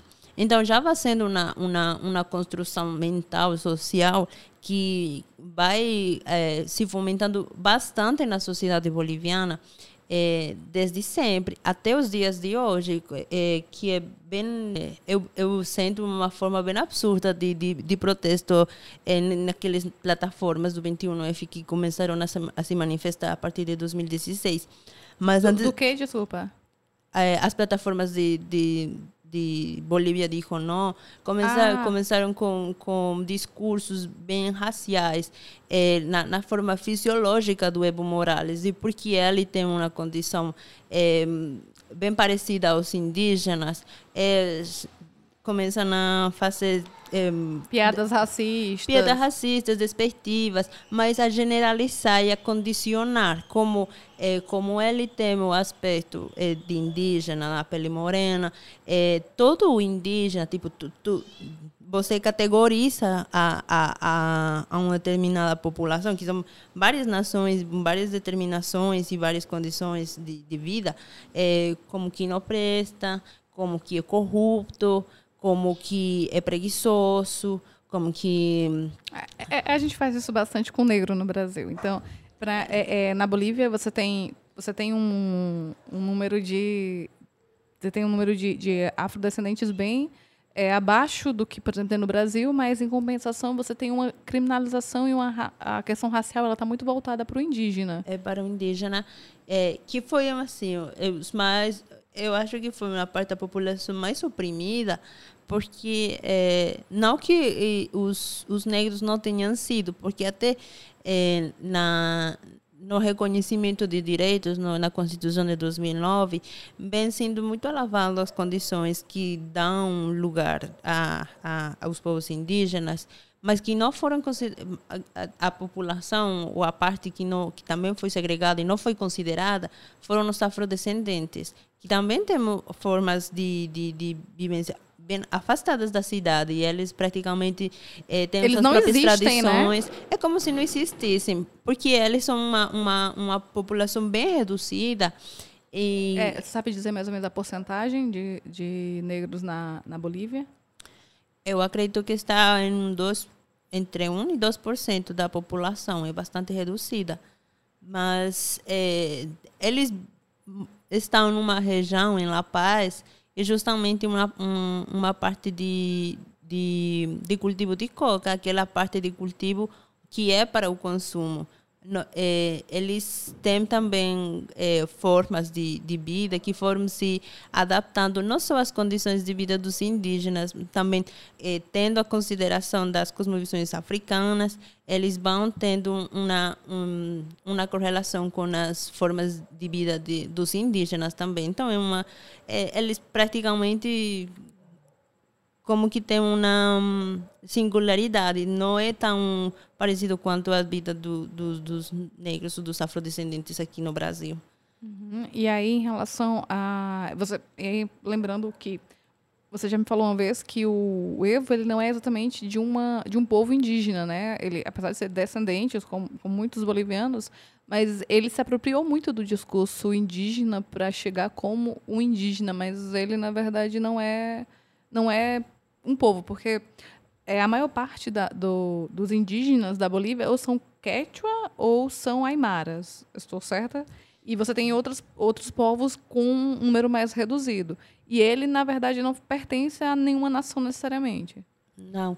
É, como tu dizia, a, a maioria da população indígena são os aimaras e os quechuas é, reduzidas, temos chiquitanos, os urus e outras, outra, outras formas, é, outras nações indígenas. É, mas o Morales não pertence a nenhum porque não foi criado nas, nos usos e costumes deles e nem, nem fala a língua, porque é, tem pessoas nas áreas é, urbanas que se encontram na convivência do dia a dia, no, no centro urbano, na, nos centros comerciais, que falam sua língua, falam o quechua, eh, falam entre eles, têm eh, em casa suas relações de, de, de, convivência bem arraigadas também com as cosmovisões eh, indígenas. E o Evo Morales até agora não fala nenhuma só língua indígena. Ele nunca foi criado com, com bases, aceitações indígenas, mas pelo contrário, ele, eu acredito que ele foi muito É, ele aproveitou bastante a condição do, da, da, explotação dos indígenas. É, não que ele não tenha sofrido discriminação, porque a Bolívia é um país bastante racista.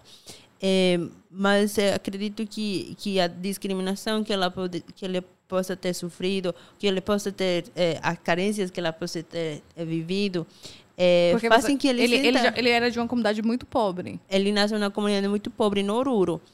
É, ele não terminou o ensino meio, é, ele teve que começar a trabalhar desde muito jovem. É os pais também não davam conta da casa. Finalmente, ele sai da, da, do núcleo familiar sem ter uma escolaridade para se inserir no, no âmbito laboral. Ele vai eh, tentar se incorporar ao âmbito laboral eh, a partir da, da exploração da folha de coca. Eh, que é, nesta parte também tem os campesinos, e que já é um termo, um, um denominativo diferencial do indígena, porque tu tem os aimaras, os quechuas, os chiquitanos, os guaranis e os campesinos. Os campesinos são aqueles que já não têm essa herança indígena, já não têm essa parte de convivência com a natureza. É, é, é uma é, articulação de, de um... Eles estão mais como trabalhadores é, ligados à terra do que como povos ligados à terra. É, dá para fazer essa, essa distinção? Eles, eles vão fazer a exploração da terra, mas é, para a sobrevivência, para o comércio e para a exploração do, do livre mercado, né? Do... É, ele, não, é, são, são, explorados pelo próprio mercado, mas não, não são necessariamente povos indígenas dentro de nações indígenas. E aí, para a gente entender, quando você fala sobre é, que existe essa segregação dos indígenas, há também, ao mesmo tempo, uma autoafirmação. É quando você começa um movimento de retorno, né? Assim, de, é, de contra... Não contra-hegemônico, mas de uma tentativa de, de autoafirmação dos povos indígenas. E é quando eles começam a se organizar e a Bolívia vira outro barril de pólvora no início dos anos 2000. E aí eu queria que você falasse um pouquinho sobre esse movimento, que é o que é, tanto leva o Evo, o Evo vem pela parte do sindicato, né, do, dos cocaleiros, que os cocaleiros já começam a produzir, e inclusive fazer essa diferenciação entre a coca plantada no, no Chapari e a coca plantada no. Qual é o outro, outro lugar? Yungas. Yungas. Então, é, falar um pouco de, desse momento para poder entender como é que o Evo chega ao poder. É, Bem, o processo dos, da, da reincorporação dos indígenas, embora venha desde 1852 na incorporação dele como cidadãos, é, eles vão poder ser ingressados nas escolas, é, os filhos podem ser educados, é, o reconhecimento deles não foi na prática, eles continuavam sendo segregados. Assim, a lei estava fantástica e magnífica, eh, incorporando eles na sociedade, a sociedade mesmo, que era aquela élite conservadora racista, os excluía e os segregava. É, mas naquele momento de exploração dos recursos naturais, estavam entrando muito na, na nos territórios deles, especialmente naquela parte do, é, do setor do Oriente, que, onde se encontram os indígenas que estão mais isolados é, vão começar a exploração deles a, a, a, entrar nas matas, deflorestar. E vai começar a, a se agrupar um, um movimento indígena que vai lutar pelas suas terras e pelo reconhecimento do Estado, por parte do Estado, é, nas suas terras. Ninguém mais pode decidir ingressar ou explorar as terras, a não ser que eles deem permissão e, e eles mesmos negociem, ou quando seja, deem alguma concessão e dê algum benefício para a comunidade. Mas aquela parte, aquele território, é, não é de uma família, não são de duas famílias, é da comunidade.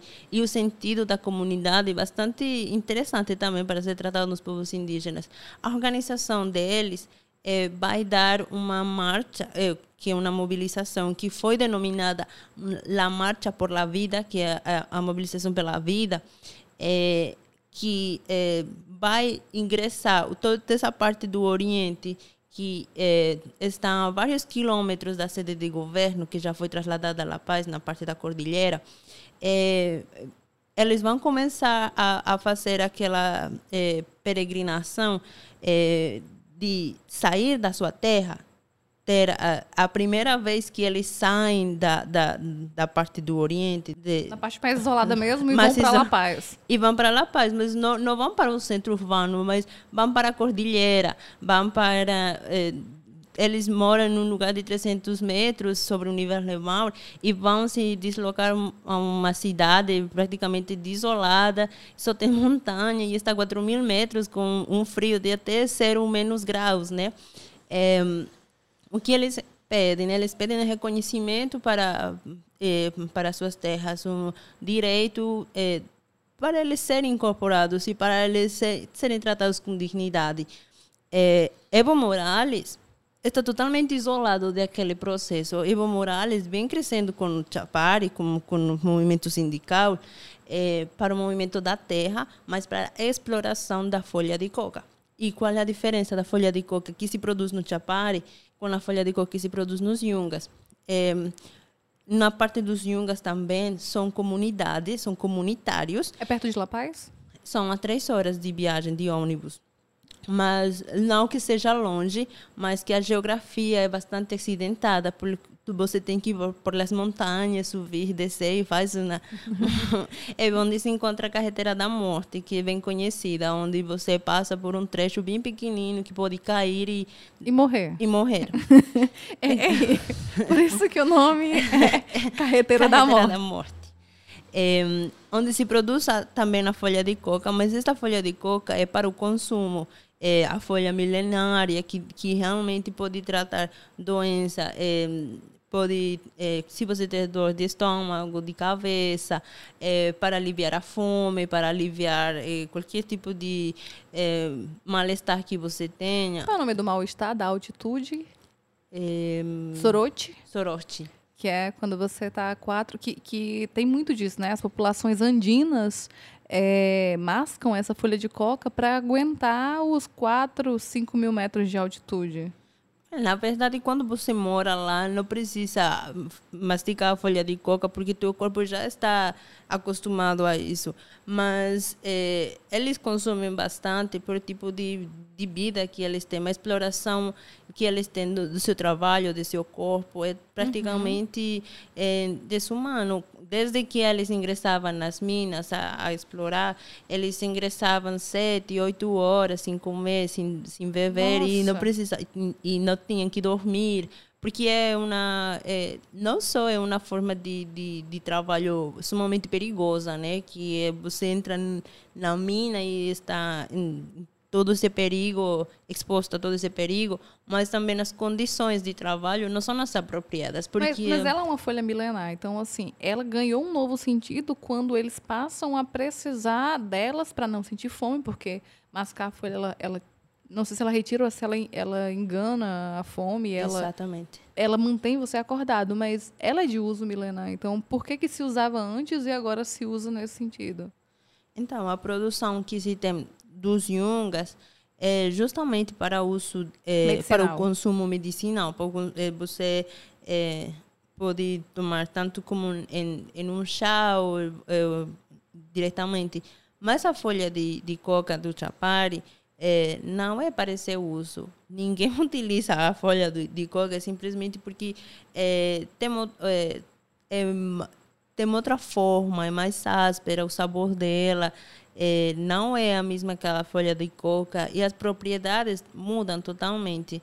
É, porque, se você percebe, a folha de coca é produzida na parte de, de Los Yungas, que é perto de, de, de La Paz, onde tem as civilizações pré-hispânicas que foram desenhadas, eh, onde se encontra, tem, tem uma, eh, uma civilização que é a Tiwanacota, que, que tem também eh, eh, formas de, de comércio milenárias, a, a, ao- onde se encontrava no Incas, a Cusco, tem tipo, rotas de comércio que tinham entre eles, que eh, eles, eles, eles que consumiam aquela coca, eles que, que, que a usavam para percorrer todo, todo aquele caminho.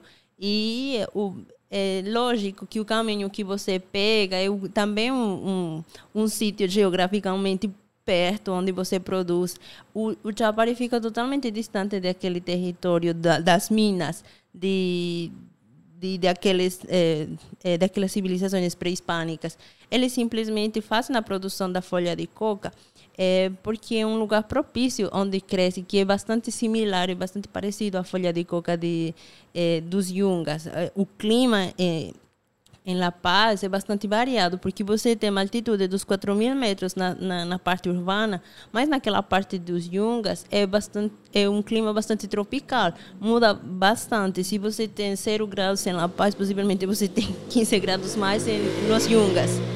Então, é, é um clima distinto, é uma é, a, a terra, a fertilidade da terra é distinta, dá as condições para que se possa produzir a coca. E não só se produz a coca nos Yungas, produzem também vários outros tipos de alimentos e frutas, é, é, as produções de de consumo da, da cidade estão nos Yungas. O Chapari não, o Chapari começou a se produzir é, já há uns 30, 30 30, 40 anos, possivelmente, desde que se teve essa relocalização, é, tem uma, um, um, clima propício e também a terra é bastante melhor, é, de melhor manejo que nos yungas, porque já é uma terra mais aplanada. Nos yungas você ainda tem umas ladeiras que é bem difícil de circular. Então, é, tem bastante diferença também. E, e, e, as condições climáticas são as mesmas, mas é, as terras também. Mas, é, finalmente, a folha de coca que se produz no Chapari é, é distinta. Tem totalmente outras Ela não é para consumo pessoal, medicinal. E aí fica sempre aquela pergunta, né? Para que que se faz, se produz coca no Chapari? Para que que se produz coca no Chapari? E, e não é casual, né? quando você vai é, é, erradicar as hectares de coca, você erradica hectares de coca no Chapari. Você é, encontra as fábricas de produção da cocaína no Chapari. Não, não tem fábricas de cocaína. Possivelmente tenha, mas em menor medida. Não que não se faça. Mas o Chapari, é, porque a folha de coca é, é embora tenha um uso medicinal e, e, e realmente seja uma coisa ótima é, para quando você está com fome, com sono, quando tem dor de estômago, para curar a altitude, é, é a base né, para fazer a cocaína. Então, é... Não tem como você fugir disso. E é muito doido, né? Porque, assim, é muito complicado, é um tema muito é, sensível, né? Falar sobre que é uma produção que se cresce muito, há muitas denúncias de do Japari ser realmente uma região para narcotráfico, que é, tem um livro que é muito bom que estava lendo sobre, que é do Fábio Luiz Barbosa dos Santos, que é uma onda, é, uma história da onda progressista sul-americana, que ele pega de 98, quando Chaves assume o poder, até 2016, quando a Dilma leva o golpe, e aí ele vai traçando vários panoramas de América Latina vai falar sobre o, o Rafael Cortés no Equador, dos governos petistas no Brasil, o kirchnerismo na Argentina, e ele vai falar sobre Evo Morales. E ele vai apresentar as contradições do Evo Morales, que ele surge dessa desse movimento sindical, ele em alguns momentos ele tem uma certa é, até assim ele tem um certo alinhamento um certo alinhamento com o Messa que o Messa é vice-presidente em 2005 quando é, é, você, tem, você tinha um presidente, qual era o nome do presidente de 2000, antes do Evo? É, Gonzalo Santos de Losada, em 2003. 2003. E aí tá tendo um monte de levante na Bolívia, porque o início do, dos anos 2000 tem muito, muita insurreição na Bolívia. E aí ele pede, é, os governos neoliberais, assim, é, fizeram com que a, o país chegasse a uma condição de muita, é, muita miserabilidade.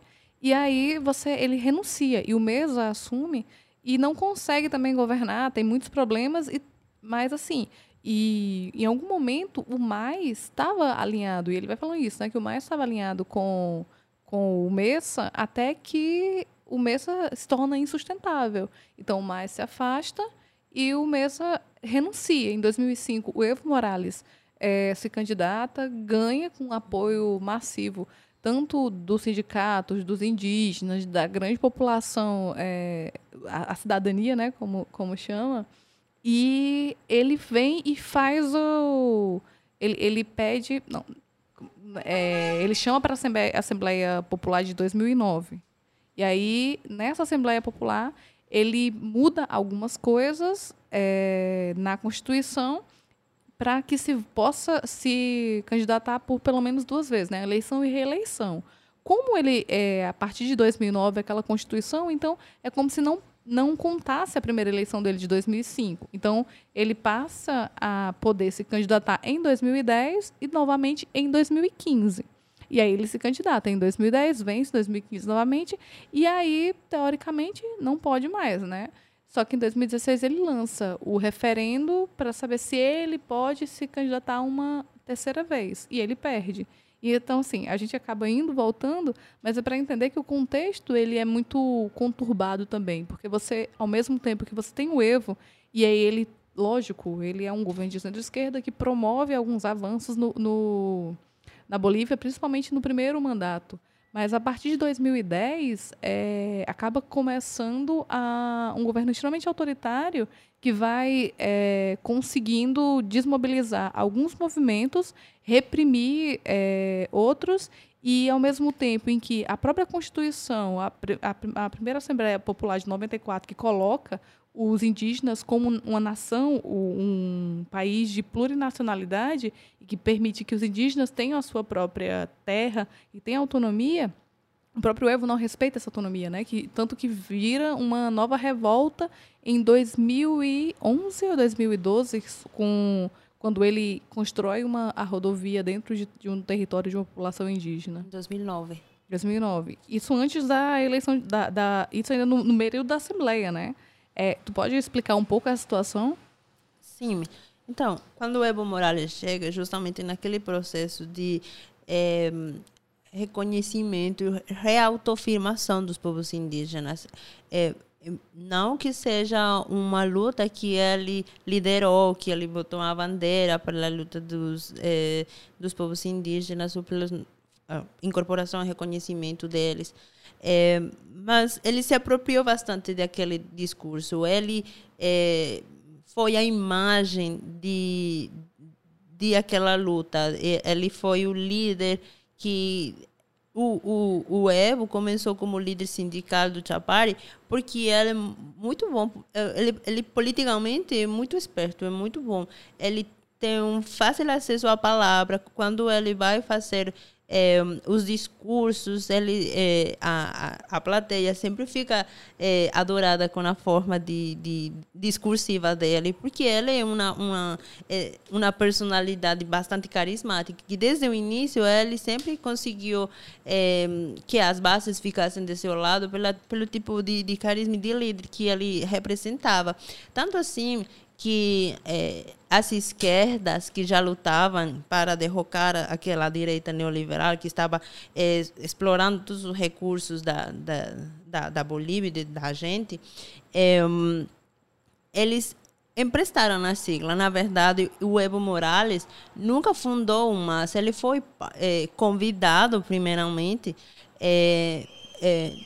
acreditando que ela ia fazer parte da luta, que ele também era parte de, eh, de daquele processo que devia ser levado. Eh, finalmente, o processo de, de revolução dos 52 foi dando uma virada de direita neoliberal. O, o, o, o processo de revolução que foi levado pelo MNR, que é o Movimento Nacionalista Revolucionário, que inicialmente levou com uma forma de, de nação do mestiço, como você mencionava anteriormente, é, foi dando é, a, a, falta de capacidade administrativa do Estado deu viés a que o Estado abrisse o mercado e abrisse fazer concessões com, com, com as transnacionais e com os governos eh, norte-americanos e com a, as, as, as, outras formas de, de, de governos neoliberais que também em Sudamérica estava bastante alinhado. É, eles começaram a, a, lutar contra todo, todo, esse processo neoliberal. Uh, o Evo Morales começou a candidatura, ingressou como deputado, eh, ele se, eh, foi na, no, no, na, nas campanhas presidenciais por duas vezes. Eh, na segunda vez, ele ganhou um terceiro lugar. ele já começava a ter um apoio nacional. Ele sendo um líder sindical de, de, de representação do, do, da produção de coca do, campesino, do campesinado, é, como eu disse, sempre tem essa diferença entre o campesino e, e o indígena. É, e o campesino é aquele que não tem a apropriação de, da, da, das formas e da vivência indígena. Ele vai começando a, a fazer parte de, de, de, dos líderes sindicais campesinos, é, vai apropriando daquela, é, daquele discurso de resistência e, e, e, distribuição de direitos e distribuição de riquezas é, que vão começando a enardecer a, a, a população de, de, de, de empoderamento, de, que os recursos voltem ao Estado, que, que é, deixe de se conceder todos os recursos para as transnacionais chilenas, as transnacionais norte-americanas, tanto assim que quando Evo Morales chega, tem é, uma exaltação de, de, do povo, de uma promessa, era tudo que é, finalmente a gente, depois de é, todo aquele processo de, de, de, segregação, de luta, de revolução, é, de uma virada neoliberal, como, que começou realmente, foi, é, foi a promessa que ia ser cumprida. Ele teve um, um, um discurso é, bem bem alinhado todas as bases de esquerda. Ao início ele era, era ele tinha um grande apoio da, da, das esquerdas, do, do, dos movimentos obreiros. Os movimentos obreiros também são dos trabalhadores. Não só os trabalhadores mineiros, os trabalhadores, os, os, os professores, os sindicatos, eh, tinha também eh, de, de, dos metalúrgicos, enfim, todo, toda aquela eh, a toda aquela organização sindical que estava a favor do, do Evo Morales. Aí ele vai começando a ter maior eh, eh, aprovação a nível nacional. finalmente tem o governo de, de Sánchez de Lozada em 2003 que chega a se que leva, leva a presidência com um 22%, 23% é uma votação bastante baixa e ele começa a formar uma coalição que foi é, é, os, os processos de eh, partidários para chegar ao poder na Bolívia eram em base de coalições de governo, de, de, de partidos políticos, eh, onde entre eles se repartiam eh, as distribuições do Congresso, do Parlamento, e entre eles decidiam quem ia ser o, o, o presidente. Não era mais a população, não era mais você que decidia com o voto, era eu vou, vou votar em A, eu vou votar em C, eu vou votar em D, e como eles ficaram com a maior pontuação. Era uma espécie de, de parlamentarismo? É, é, uma, é uma espécie de parlamentarismo na que você não decide quem vai ser o presidente, porque você pode votar por um partido de direita que dizia ser é, um ADN, que tinha também é, receios de, do período militar, e podia votar pelo MIR, que é um movimento de esquerda revolucionária que se coalicionam, terminam sendo um partido de esquerda, um partido de direita. Finalmente, se você votou por uma esquerda, entre aspas, e que terminou dando a votação para o ADN, que é aquele de, de, de ultradireita. de ultradireita que vem dos militares, eh, não termina decidindo. Tipo, tinha toda essa forma de, de, de coalição. De, eh, o sistema partidário realmente quebrou no, 2000, no 2005, quando o Evo Morales vai assumir.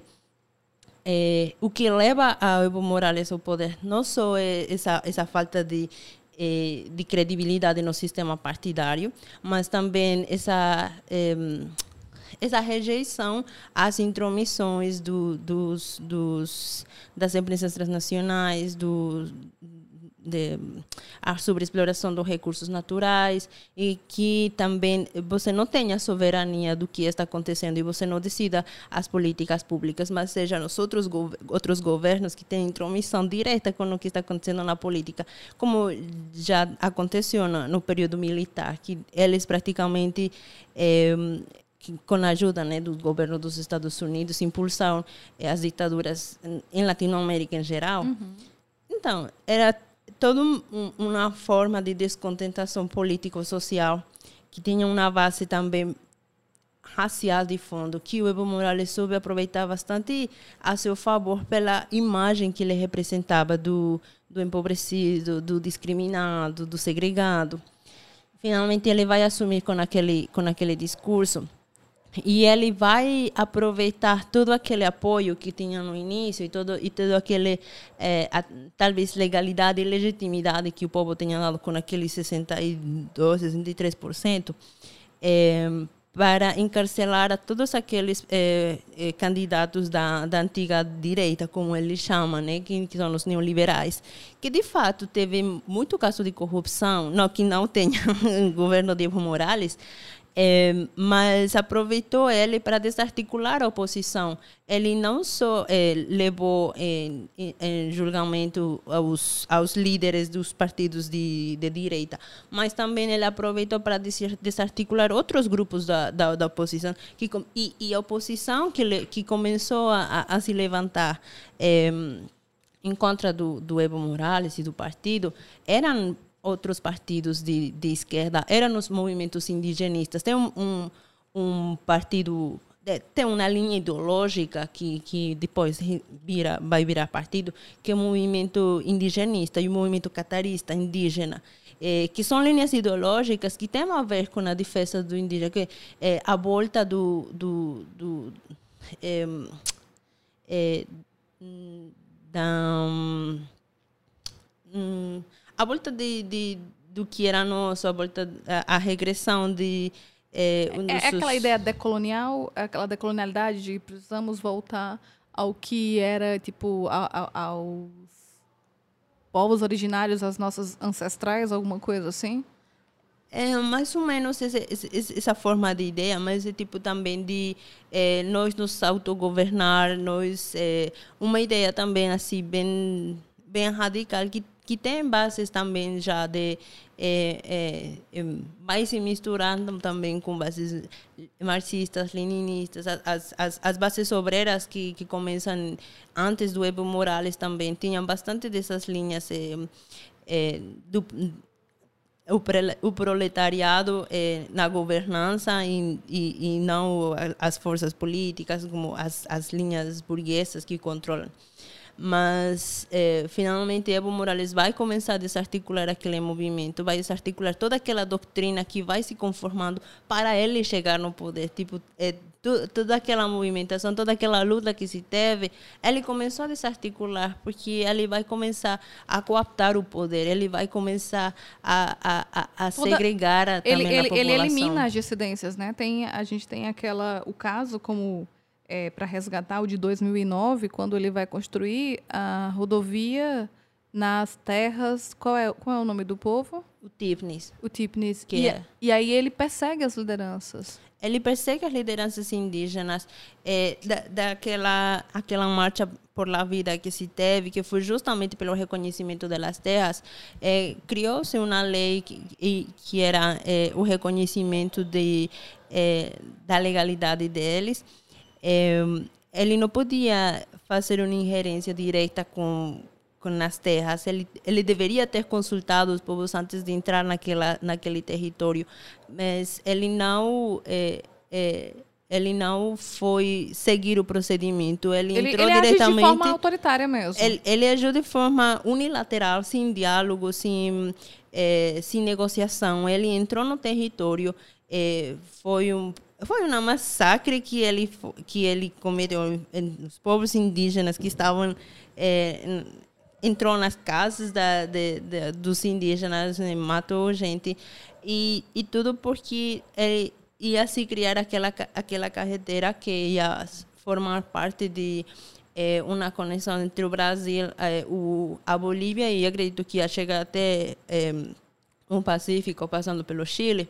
Essa essa carretera ia ingressar pelo que agora é o Mato Grosso do tem a parte do Mato Grosso é, que já vem sendo é, fronteira com com Beni é, Beni ia descer pela parte do trópico que justamente é a parte de Cochabamba ia passar por aquela parte de é, de exploração de, de, de folha de coca. Finalmente ia e, e, integrar a parte de, de, de Oruro, de La Paz, até chegar a, ao Chile e passar no, na via de é, no, no, Pacífico. Não? A, a, o discurso, a retórica de Evo Morales era que ele, essa carretera ia é, unificar a Bolívia e que ia é, melhorar é, as condições de vida, ia aproveitar para que se levem mais recursos, mais se unifiquem os serviços básicos como água, luz, que ia levar modernização e tudo aquilo, tipo um, um discurso, discurso desenvolvimentista. Um discurso desenvolvimentista, mas que é vai deforestar, né? Vai entrar e vai matar flora, biodiversidade. Mas também tem outra questão que esse, essa carretera ia passar pela parte do Chapari, que é a parte de explotação do, da folha de coca, que ah. ia ser uma via direta para o contrabando de, de, entrada e de saída, tanto do, do Brasil, que é um dos, dos consumidores é, mais... É o segundo maior consumidor é o Brasil. É, eu encontrei, ele chama de é, Ruta Interoceânica, Brasil, Bolívia, Chile e Peru. Então chega em quatro, e você integra quatro países, né? Sim. Que, que é uma essa ruta interoceânica é, é uma que até agora está sendo negociada que é, acredito que agora a Bolívia perdeu concessão para entrar é, desde 2019 até os dias de hoje, em 2019, 2009 até o 2019. Dez anos. Dez anos que o Evo está conseguindo ainda entrar no território, ele não conseguiu, mas é, a persistência do, do, do, dos indígenas, eles tiveram que fazer uma nova campanha de defesa, tiveram que sair novamente das suas casas. No momento que eles estavam indo, é, caminhando até La Paz, que foi é, depois de 1990 a, 2000, a, a 2009, é, já o governo vai entrar com a polícia a massacrar os indígenas. É, já você tinha uma transmissão praticamente a vivo do que estava acontecendo é, era, foram imagens bem, bem fortes que foram transmitidas, o que levou também a, a, a população da área urbana se juntar, a mobilização deles. Muita gente, é, tanto da universidade e, e, e, e jovens que estavam começando a é, a entender o que era o processo de câmbio de Evo Morales, começaram a se integrar com os indígenas. Finalmente, eles deram comida, ajudaram, porque eles caminharam, né? Você eles... falou que lembra bem do processo, porque foi exatamente no dia do seu aniversário, em 2009, né? Foi em 2009, foi em 25 de setembro de, de 2009.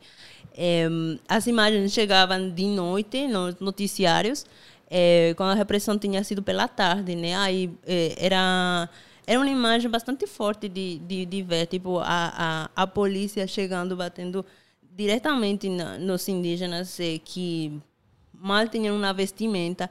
E, claro, essa condição de eles não estar preparados para, para suportar o frio e tal, que não tinham sapatos, que estavam caminhando toda aquela carretera eh, descalços, que estavam passando frio. E a polícia chega com, gente, com pessoas que estavam praticamente moribundas era um, um era terrível, é que as pessoas começaram a, a, a, a, entender do que era isso e começaram a ter protestos. Na, da, daquela, daquela marcha foi uma, uma dos, das viradas mais, mais importantes também e de retrocesso do governo, porque ele teve que é, é, mudar a, a, as políticas de, de de, de de tentativa de autonomia dos movimentos sociais, né? Porque você tem, porque o, o Evo se vale do, do nome o processo de câmbio, né? É, que ele vai chamar. E aí, até 2009, você tem todo um, o abraço da esquerda é, mais revolucionária, você tem o abraço dos movimentos sociais, do movimento indígena, de movimento trabalhadores, e você tem vários tipos de é, movimentos que são fragmentados de alguma forma, mas se uniram nesse momento. A partir de 2009, 2010 e seguindo esses últimos 10 anos, você tem um momento de que a, alguns desses movimentos eles vão criticando o governo, eles vão dizendo que não apoia isso e eles vão sendo perseguidos. Você tem um, um, alguns relatos de perseguição política muito clara para essas esses momentos de essas lideranças que não estão de acordo. E aí você tem tanto movimento de você acaba essa liderança e você copta os sindicatos, o, é, tanto que tem, tem, nesse momento, tem um sindicato dos trabalhadores que diz que vai sair em marcha e você tem uma parte de apoiadores do Evo e uma parte de apoiadores que não sei se são apoiadores do Mesa ou se são anti-Evos, né? Anti-Evo. E aí, é, essa, esse povo que apoia é o sindicato dos trabalhadores só ou, ou é dos cocaleiros só ou tem outros trabalhadores também que ainda apoiam o Evo?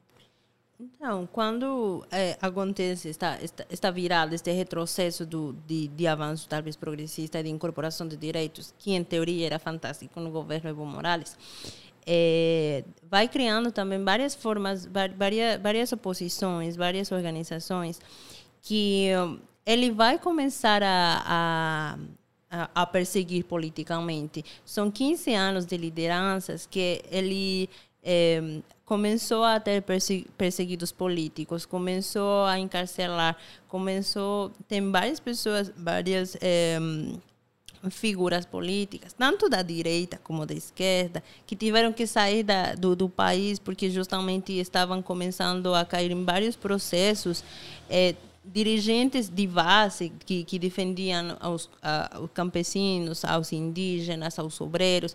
E tem várias, várias, várias formas sindicais de, de organização. Uma das mais importantes é a COP, que é a Central Obreira Boliviana, que é, é a central de é, organização para todos os trabalhadores a nível nacional. E, e, e esta, esta organização é, vai se dividir também em, em nas departamentais e que sempre foi a, a, a linha opositora de todos os outros eh, os outros governos e sempre eh, estavam eh, em, em prol do, do, do, trabalhador, melhor salário, incorporação de, de, de direitos de saúde, de direitos de educação para os filhos.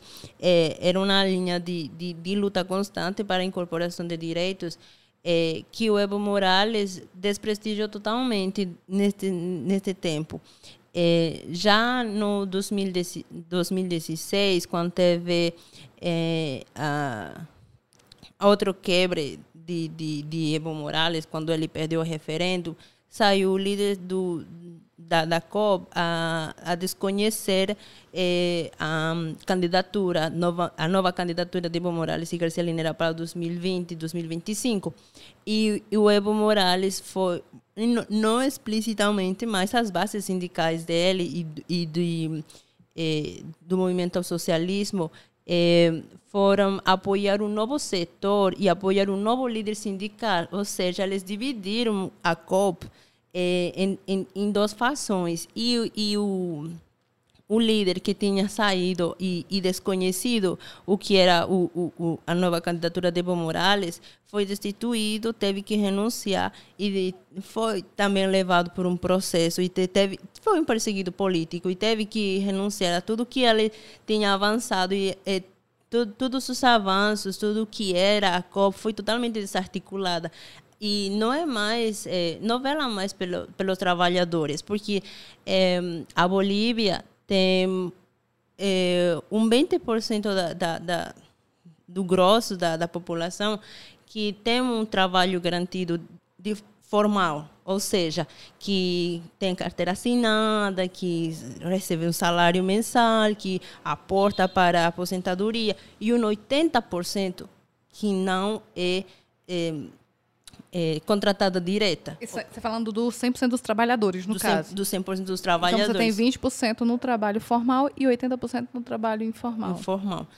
E, finalmente, é, o que tem desacelerado a economia também é aquela falta de articulação e diálogo com os trabalhadores e as empresas e os donos das empresas, porque ele tem favorecido, ele tem feito coalições com as empresas, com os empresários de Oriente, com os que agora eh, os que foram parte do Comitê Cívico Santa Cruz, os problemas de, de, de, de deforestação e de queimadas na Bolívia este ano eh, foi um pacto consensual não só com as pessoas do Chapari, que também iam incrementar suas áreas de produção de coca, mas também do, do setor ganadeiro, que é diretamente associada às elites oligárquicas em Santa Cruz. E ele tem uma coalição bastante forte com, com, com, com estes setores que apoiam ele, porque ele beneficia muito ao setor eh, de explotação oligárquica da élite antiga no Oriente, que é Santa Cruz,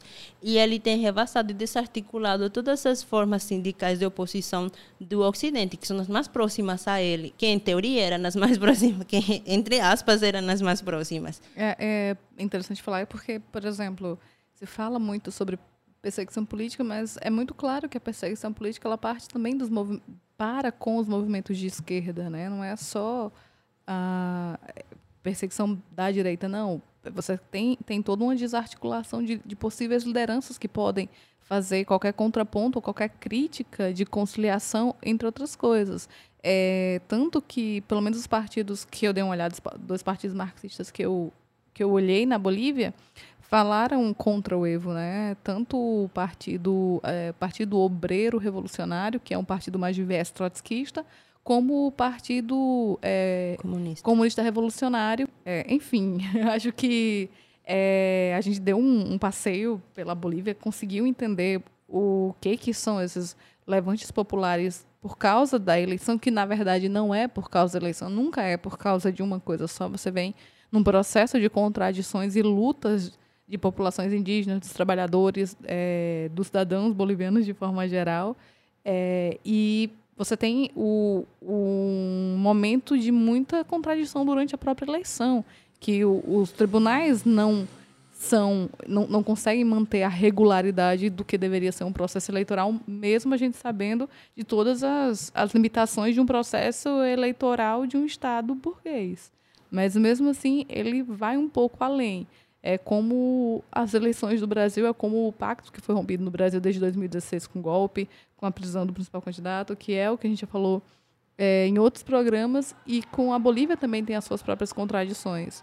E eu, eu falo isso porque quando a gente vai fazer uma crítica e não dá, lógico que tem todo o receio da gente ter essa guinada para a direita na Bolívia e ter novamente uma forma de criminalização das populações indígenas, invasão das terras indígenas, mas o Evo também não é essa essa esquerda que vai trazer os povos indígenas para sua emancipação, a população da Bolívia para a sua emancipação. Então, se a gente pensa que a gente precisa de uma revolução socialista, de, de implementar uma democracia socialista e emancipação do povo, superação desse sistema, não é apoiando é, a conciliação de classes mais uma vez e entendendo o processo histórico de cada, de cada nação, né? Tipo, se, a, se a gente está apoiando uh, os levantes no Chile e na, no Equador, a gente também tem que entender e direcionar o, o processo na Bolívia, ou torcer para que o direcionamento seja sempre para a emancipação da população boliviana. É justamente o que agora o, o povo está está lutando nas ruas, é justamente se emancipar desse processo de é, é, esse é um governo que ele cooptou várias partes do judiciário, do tribunal eleitoral, de, é, é, de todo o parlamento, o, o todo, esse é, é, tudo que são os poderes públicos na, na parte administrativa, nas funções de, de serviços, é, ele faz é, uma um, é, ele aparelhou todo o, o Estado boliviano, né? É, ele, ele aparelhou tudo a sua, a seus interesses, os interesses de Não uma interesse burguesia. Povo, né? Não, os interesses de uma burguesia que ele é, levou a um, uma nova burguesia que ele levou ao poder é, e que ao final é, as, as lutas que se tem na, nas ruas um, contra, contra esse sistema, contra a opressão. É, e para dar voz também a, a, aos indígenas que foram os indígenas que, que, que foram oprimidos, a, a nova eh, organização sindical livre e que realmente vai em prol do, do, dos benefícios da, da população, que não vai só para os empresários, que não vai só para os donos de fábrica, é, que a redistribuição de, de, de, renda seja justa.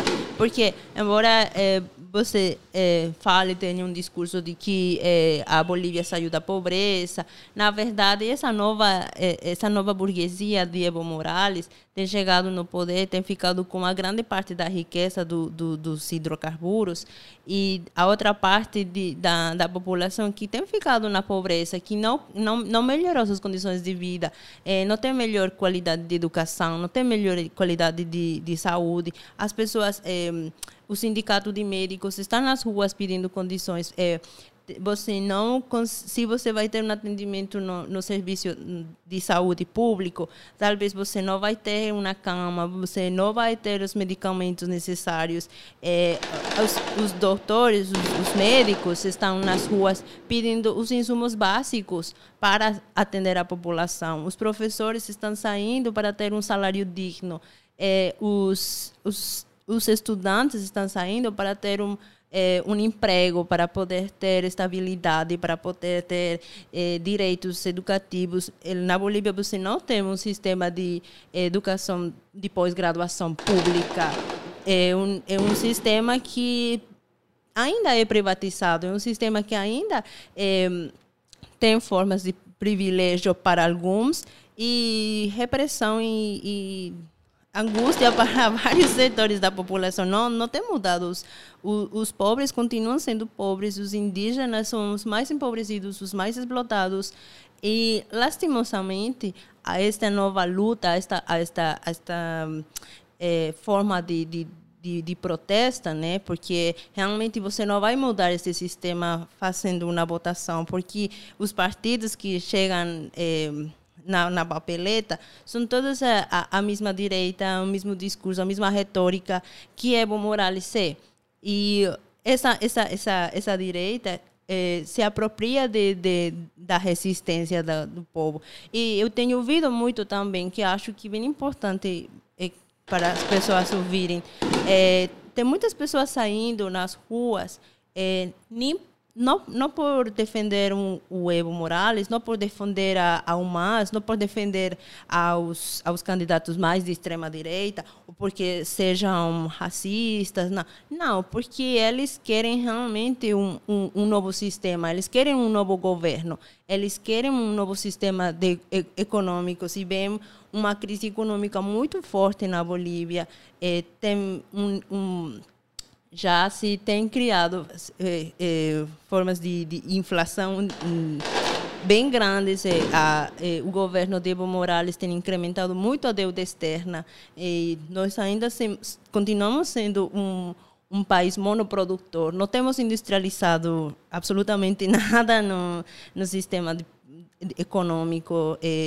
Tem muitas pessoas como eu que estão fora da, Bolívia, tentando fazer uma pós-graduação, tentando estudar, não só tentando estudar, tentando trabalhar, enviar dinheiro. Tem muitas pessoas que saíram, estão na Argentina, o caso da é, é, das eleições agora também, que foi muito debatido, é o aumento das pessoas, dos, dos bolivianos no exterior para votar. Tem é, como uns 2 milhões é, na Argentina, outros tantos milhões aqui no Brasil. E muitas pessoas que saíram porque não tem futuro de, de trabalho, não tem futuro é, econômico na Bolívia. E é triste ver o que está acontecendo na Bolívia de longe. Acho que é, a comunidade internacional não pode é, é, criticar, talvez, que, que as pessoas querem é, derrocar o Evo porque são da direita. Não, nós queremos lutar pelo que nós, por nossos direitos, por, por recuperar o que realmente é, foi prometido, né, e que nunca chegou. É, nossa, eu nem como terminar depois de todo, todo esse discurso. É, eu só tenho a agradecer, Carol. Foi, acho que, uma porrada de informação. Esse é, que, o maior programa que a gente teve até aqui, mas não teria como ser diferente, porque a gente está tentando explicar uma outra realidade e de uma forma mais didática possível, que espero que as pessoas é, levem elas a, a, a, pesquisarem mais sobre os países da América Latina, que o Brasil é, pare de virar as costas para os hermanos aqui e comece a entender como é que funciona o processo para que uma América Latina livre ela não vem ela não vem sozinha né? A gente precisa é, se unir e entender o como funciona cada país, como é, mesmo é, é, A gente sempre fala isso quando fala de movimento feminista, de unidade na, na diversidade, e é, é isso. A gente, com, mesmo tendo toda essa diversidade, a gente tentar uma luta única, que é para superar esse sistema. É, muito, muito, muito obrigada. Obrigada a você, Vila. e quando gostem, aqui. Olha, eu vou chamar assim, mas tem ainda muita coisa para a gente explorar sobre Bolívia. Eu sei que você está, apesar de todo o seu conhecimento que de afinal, o boliviano, afinal, cientista política, é, mas está no começo da pesquisa falando sobre a questão do populismo do Evo, né? Então, lá para frente, provavelmente a gente vai conversar de novo quando você tiver mais para frente, entendendo melhor a questão do discurso é, nesse processo, e a gente vai conversar assim. E muito obrigada a vocês que escutaram até aqui. Até o próximo programa. E os homens tudo de gravata desandaram a fugir. Subiram no urubu de lata e arredaram o pé dali.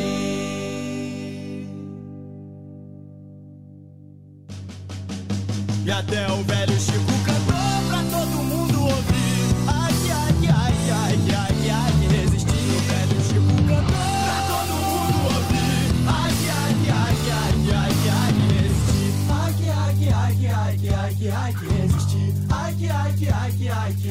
like this.